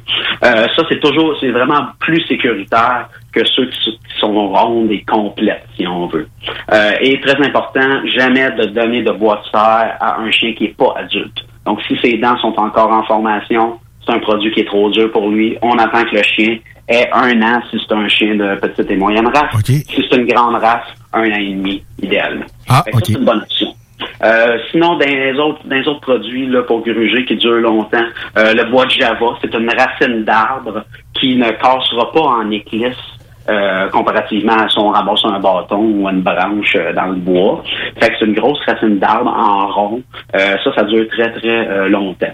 Des choses qui durent un petit peu moins longtemps, mais qui sont bonnes pour l'activité masticatoire, des bâtons, des bâtons qui sont faits de peau de poisson roulé, euh, des pattes, des coups de canard. Souvent, ça va nous rebuter un petit peu. On trouve ça dégueulasse, mais il reste que c'est de la viande et j'aime bien mieux donner ça que euh, une gâterie qui est faite de maïs ou de riz ou d'un paquet d'ingrédients. Les oreilles de porc, euh, Martin, est-ce que ça, tu... Oreille de porc, pas mauvais. C'est pas dans mes favoris parce que c'est quand même très gras.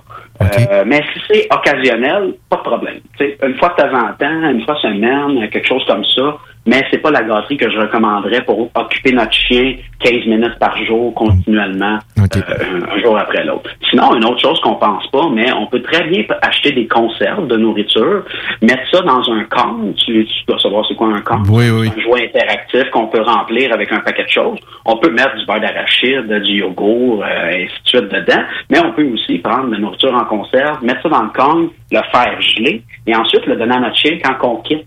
Fait que c'est un très, très bon moyen que beaucoup d'éducateurs canins vont recommander pour diminuer l'anxiété de séparation, puis créer une, une association qui est positive avec euh, le, le fait de notre départ. Donc, donc, quand on quitte la maison, et le chien, il, reconnaît, veut, veut pas, qu'on ramasse notre portefeuille, nos clés, euh, notre sac de travail.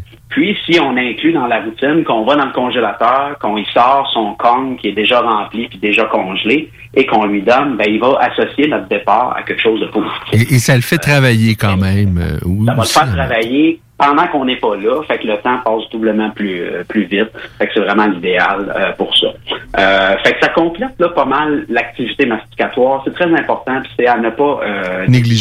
Ouais. Oui, tout à fait. Ensuite, gâterie d'entraînement pour la dernière catégorie, le, le temps qui nous reste. Euh, ça, c'est lorsqu'on fait des entraînements, on souhaite récompenser hein, euh, notre chien à plusieurs reprises pour récompenser chacun de ses bons comportements. Euh, mais donc, le premier, euh, la première caractéristique que je vais rechercher d'une gâterie d'entraînement, je veux qu'elle se mange rapidement. Parce que si mon chien il est pogné pour mâcher ça pendant deux minutes, ben euh, je j'obtiens pas le timing que je veux pour faire l'entraînement. Ouais, c'est ça. Et là, ça nous prend de la répétition. Là. En une minute, là, quelque chose qui, qui va le motiver, mais qui en même temps, euh, on va pouvoir enchaîner pour euh, vraiment faire euh, en sorte qu'il va comprendre. la et- répétition, ouais, ouais. puis pas continuer le, le- le progrès, la scie, couche reste, la marche en laisse, peu importe qu'est-ce qu'on travaille. Et ma, ma meilleure recommandation pour ça, c'est pas une gâterie, c'est de la nourriture, c'est de la nourriture lyophilisée. freeze dry en anglais. Ça, c'est fait à 95% de viande.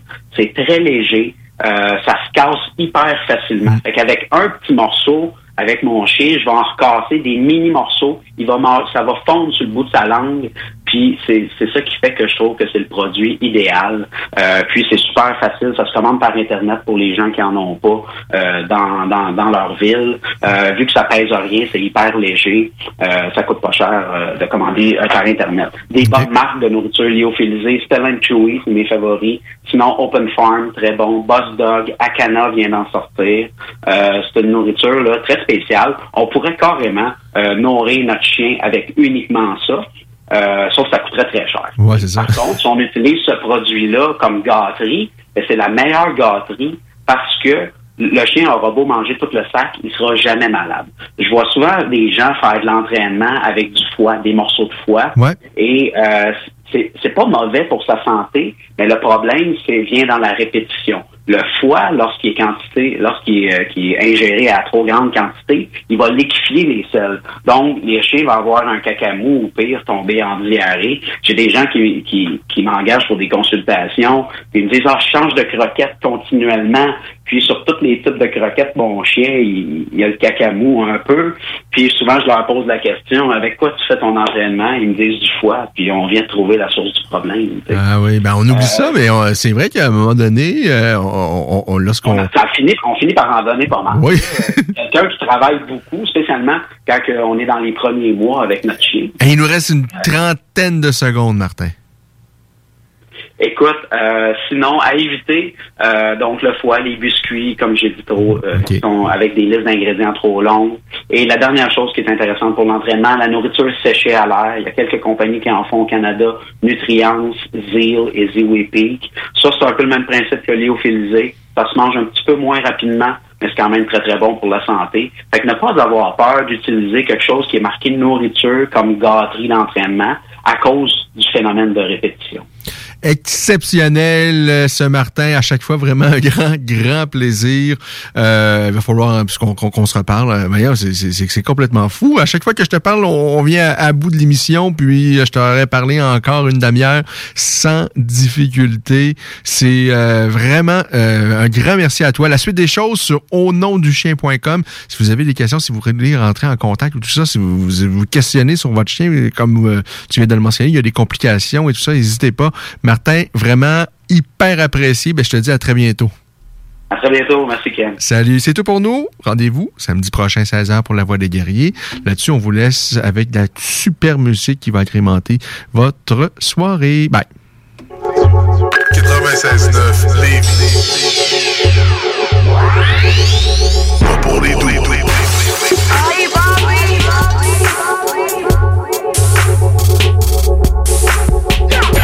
CGMD 96.9 Lévis, la seule place où on réinvente la radio. Planning for your next trip? Elevate your travel style with Quince. Quince has all the jet setting essentials you'll want for your next getaway, like European linen, premium luggage options, buttery soft Italian leather bags, and so much more. And is all priced at 50 to 80% less than similar brands. Plus, Quince only works with factories that use safe and ethical manufacturing practices. Pack your bags with high-quality essentials you'll be wearing for vacations to come with Quince. Go to quince.com slash pack for free shipping and 365-day returns. Even when we're on a budget, we still deserve nice things. Quince is a place to scoop up stunning high-end goods for 50 to 80% less than similar brands. They have buttery soft cashmere sweaters starting at $50, luxurious Italian leather bags, and so much more. Plus, Quince only works with factories that use safe, ethical, and responsible manufacturing. Get the high-end goods you'll love without the high price tag with Quince. Go to quince.com slash style for free shipping and 365-day returns.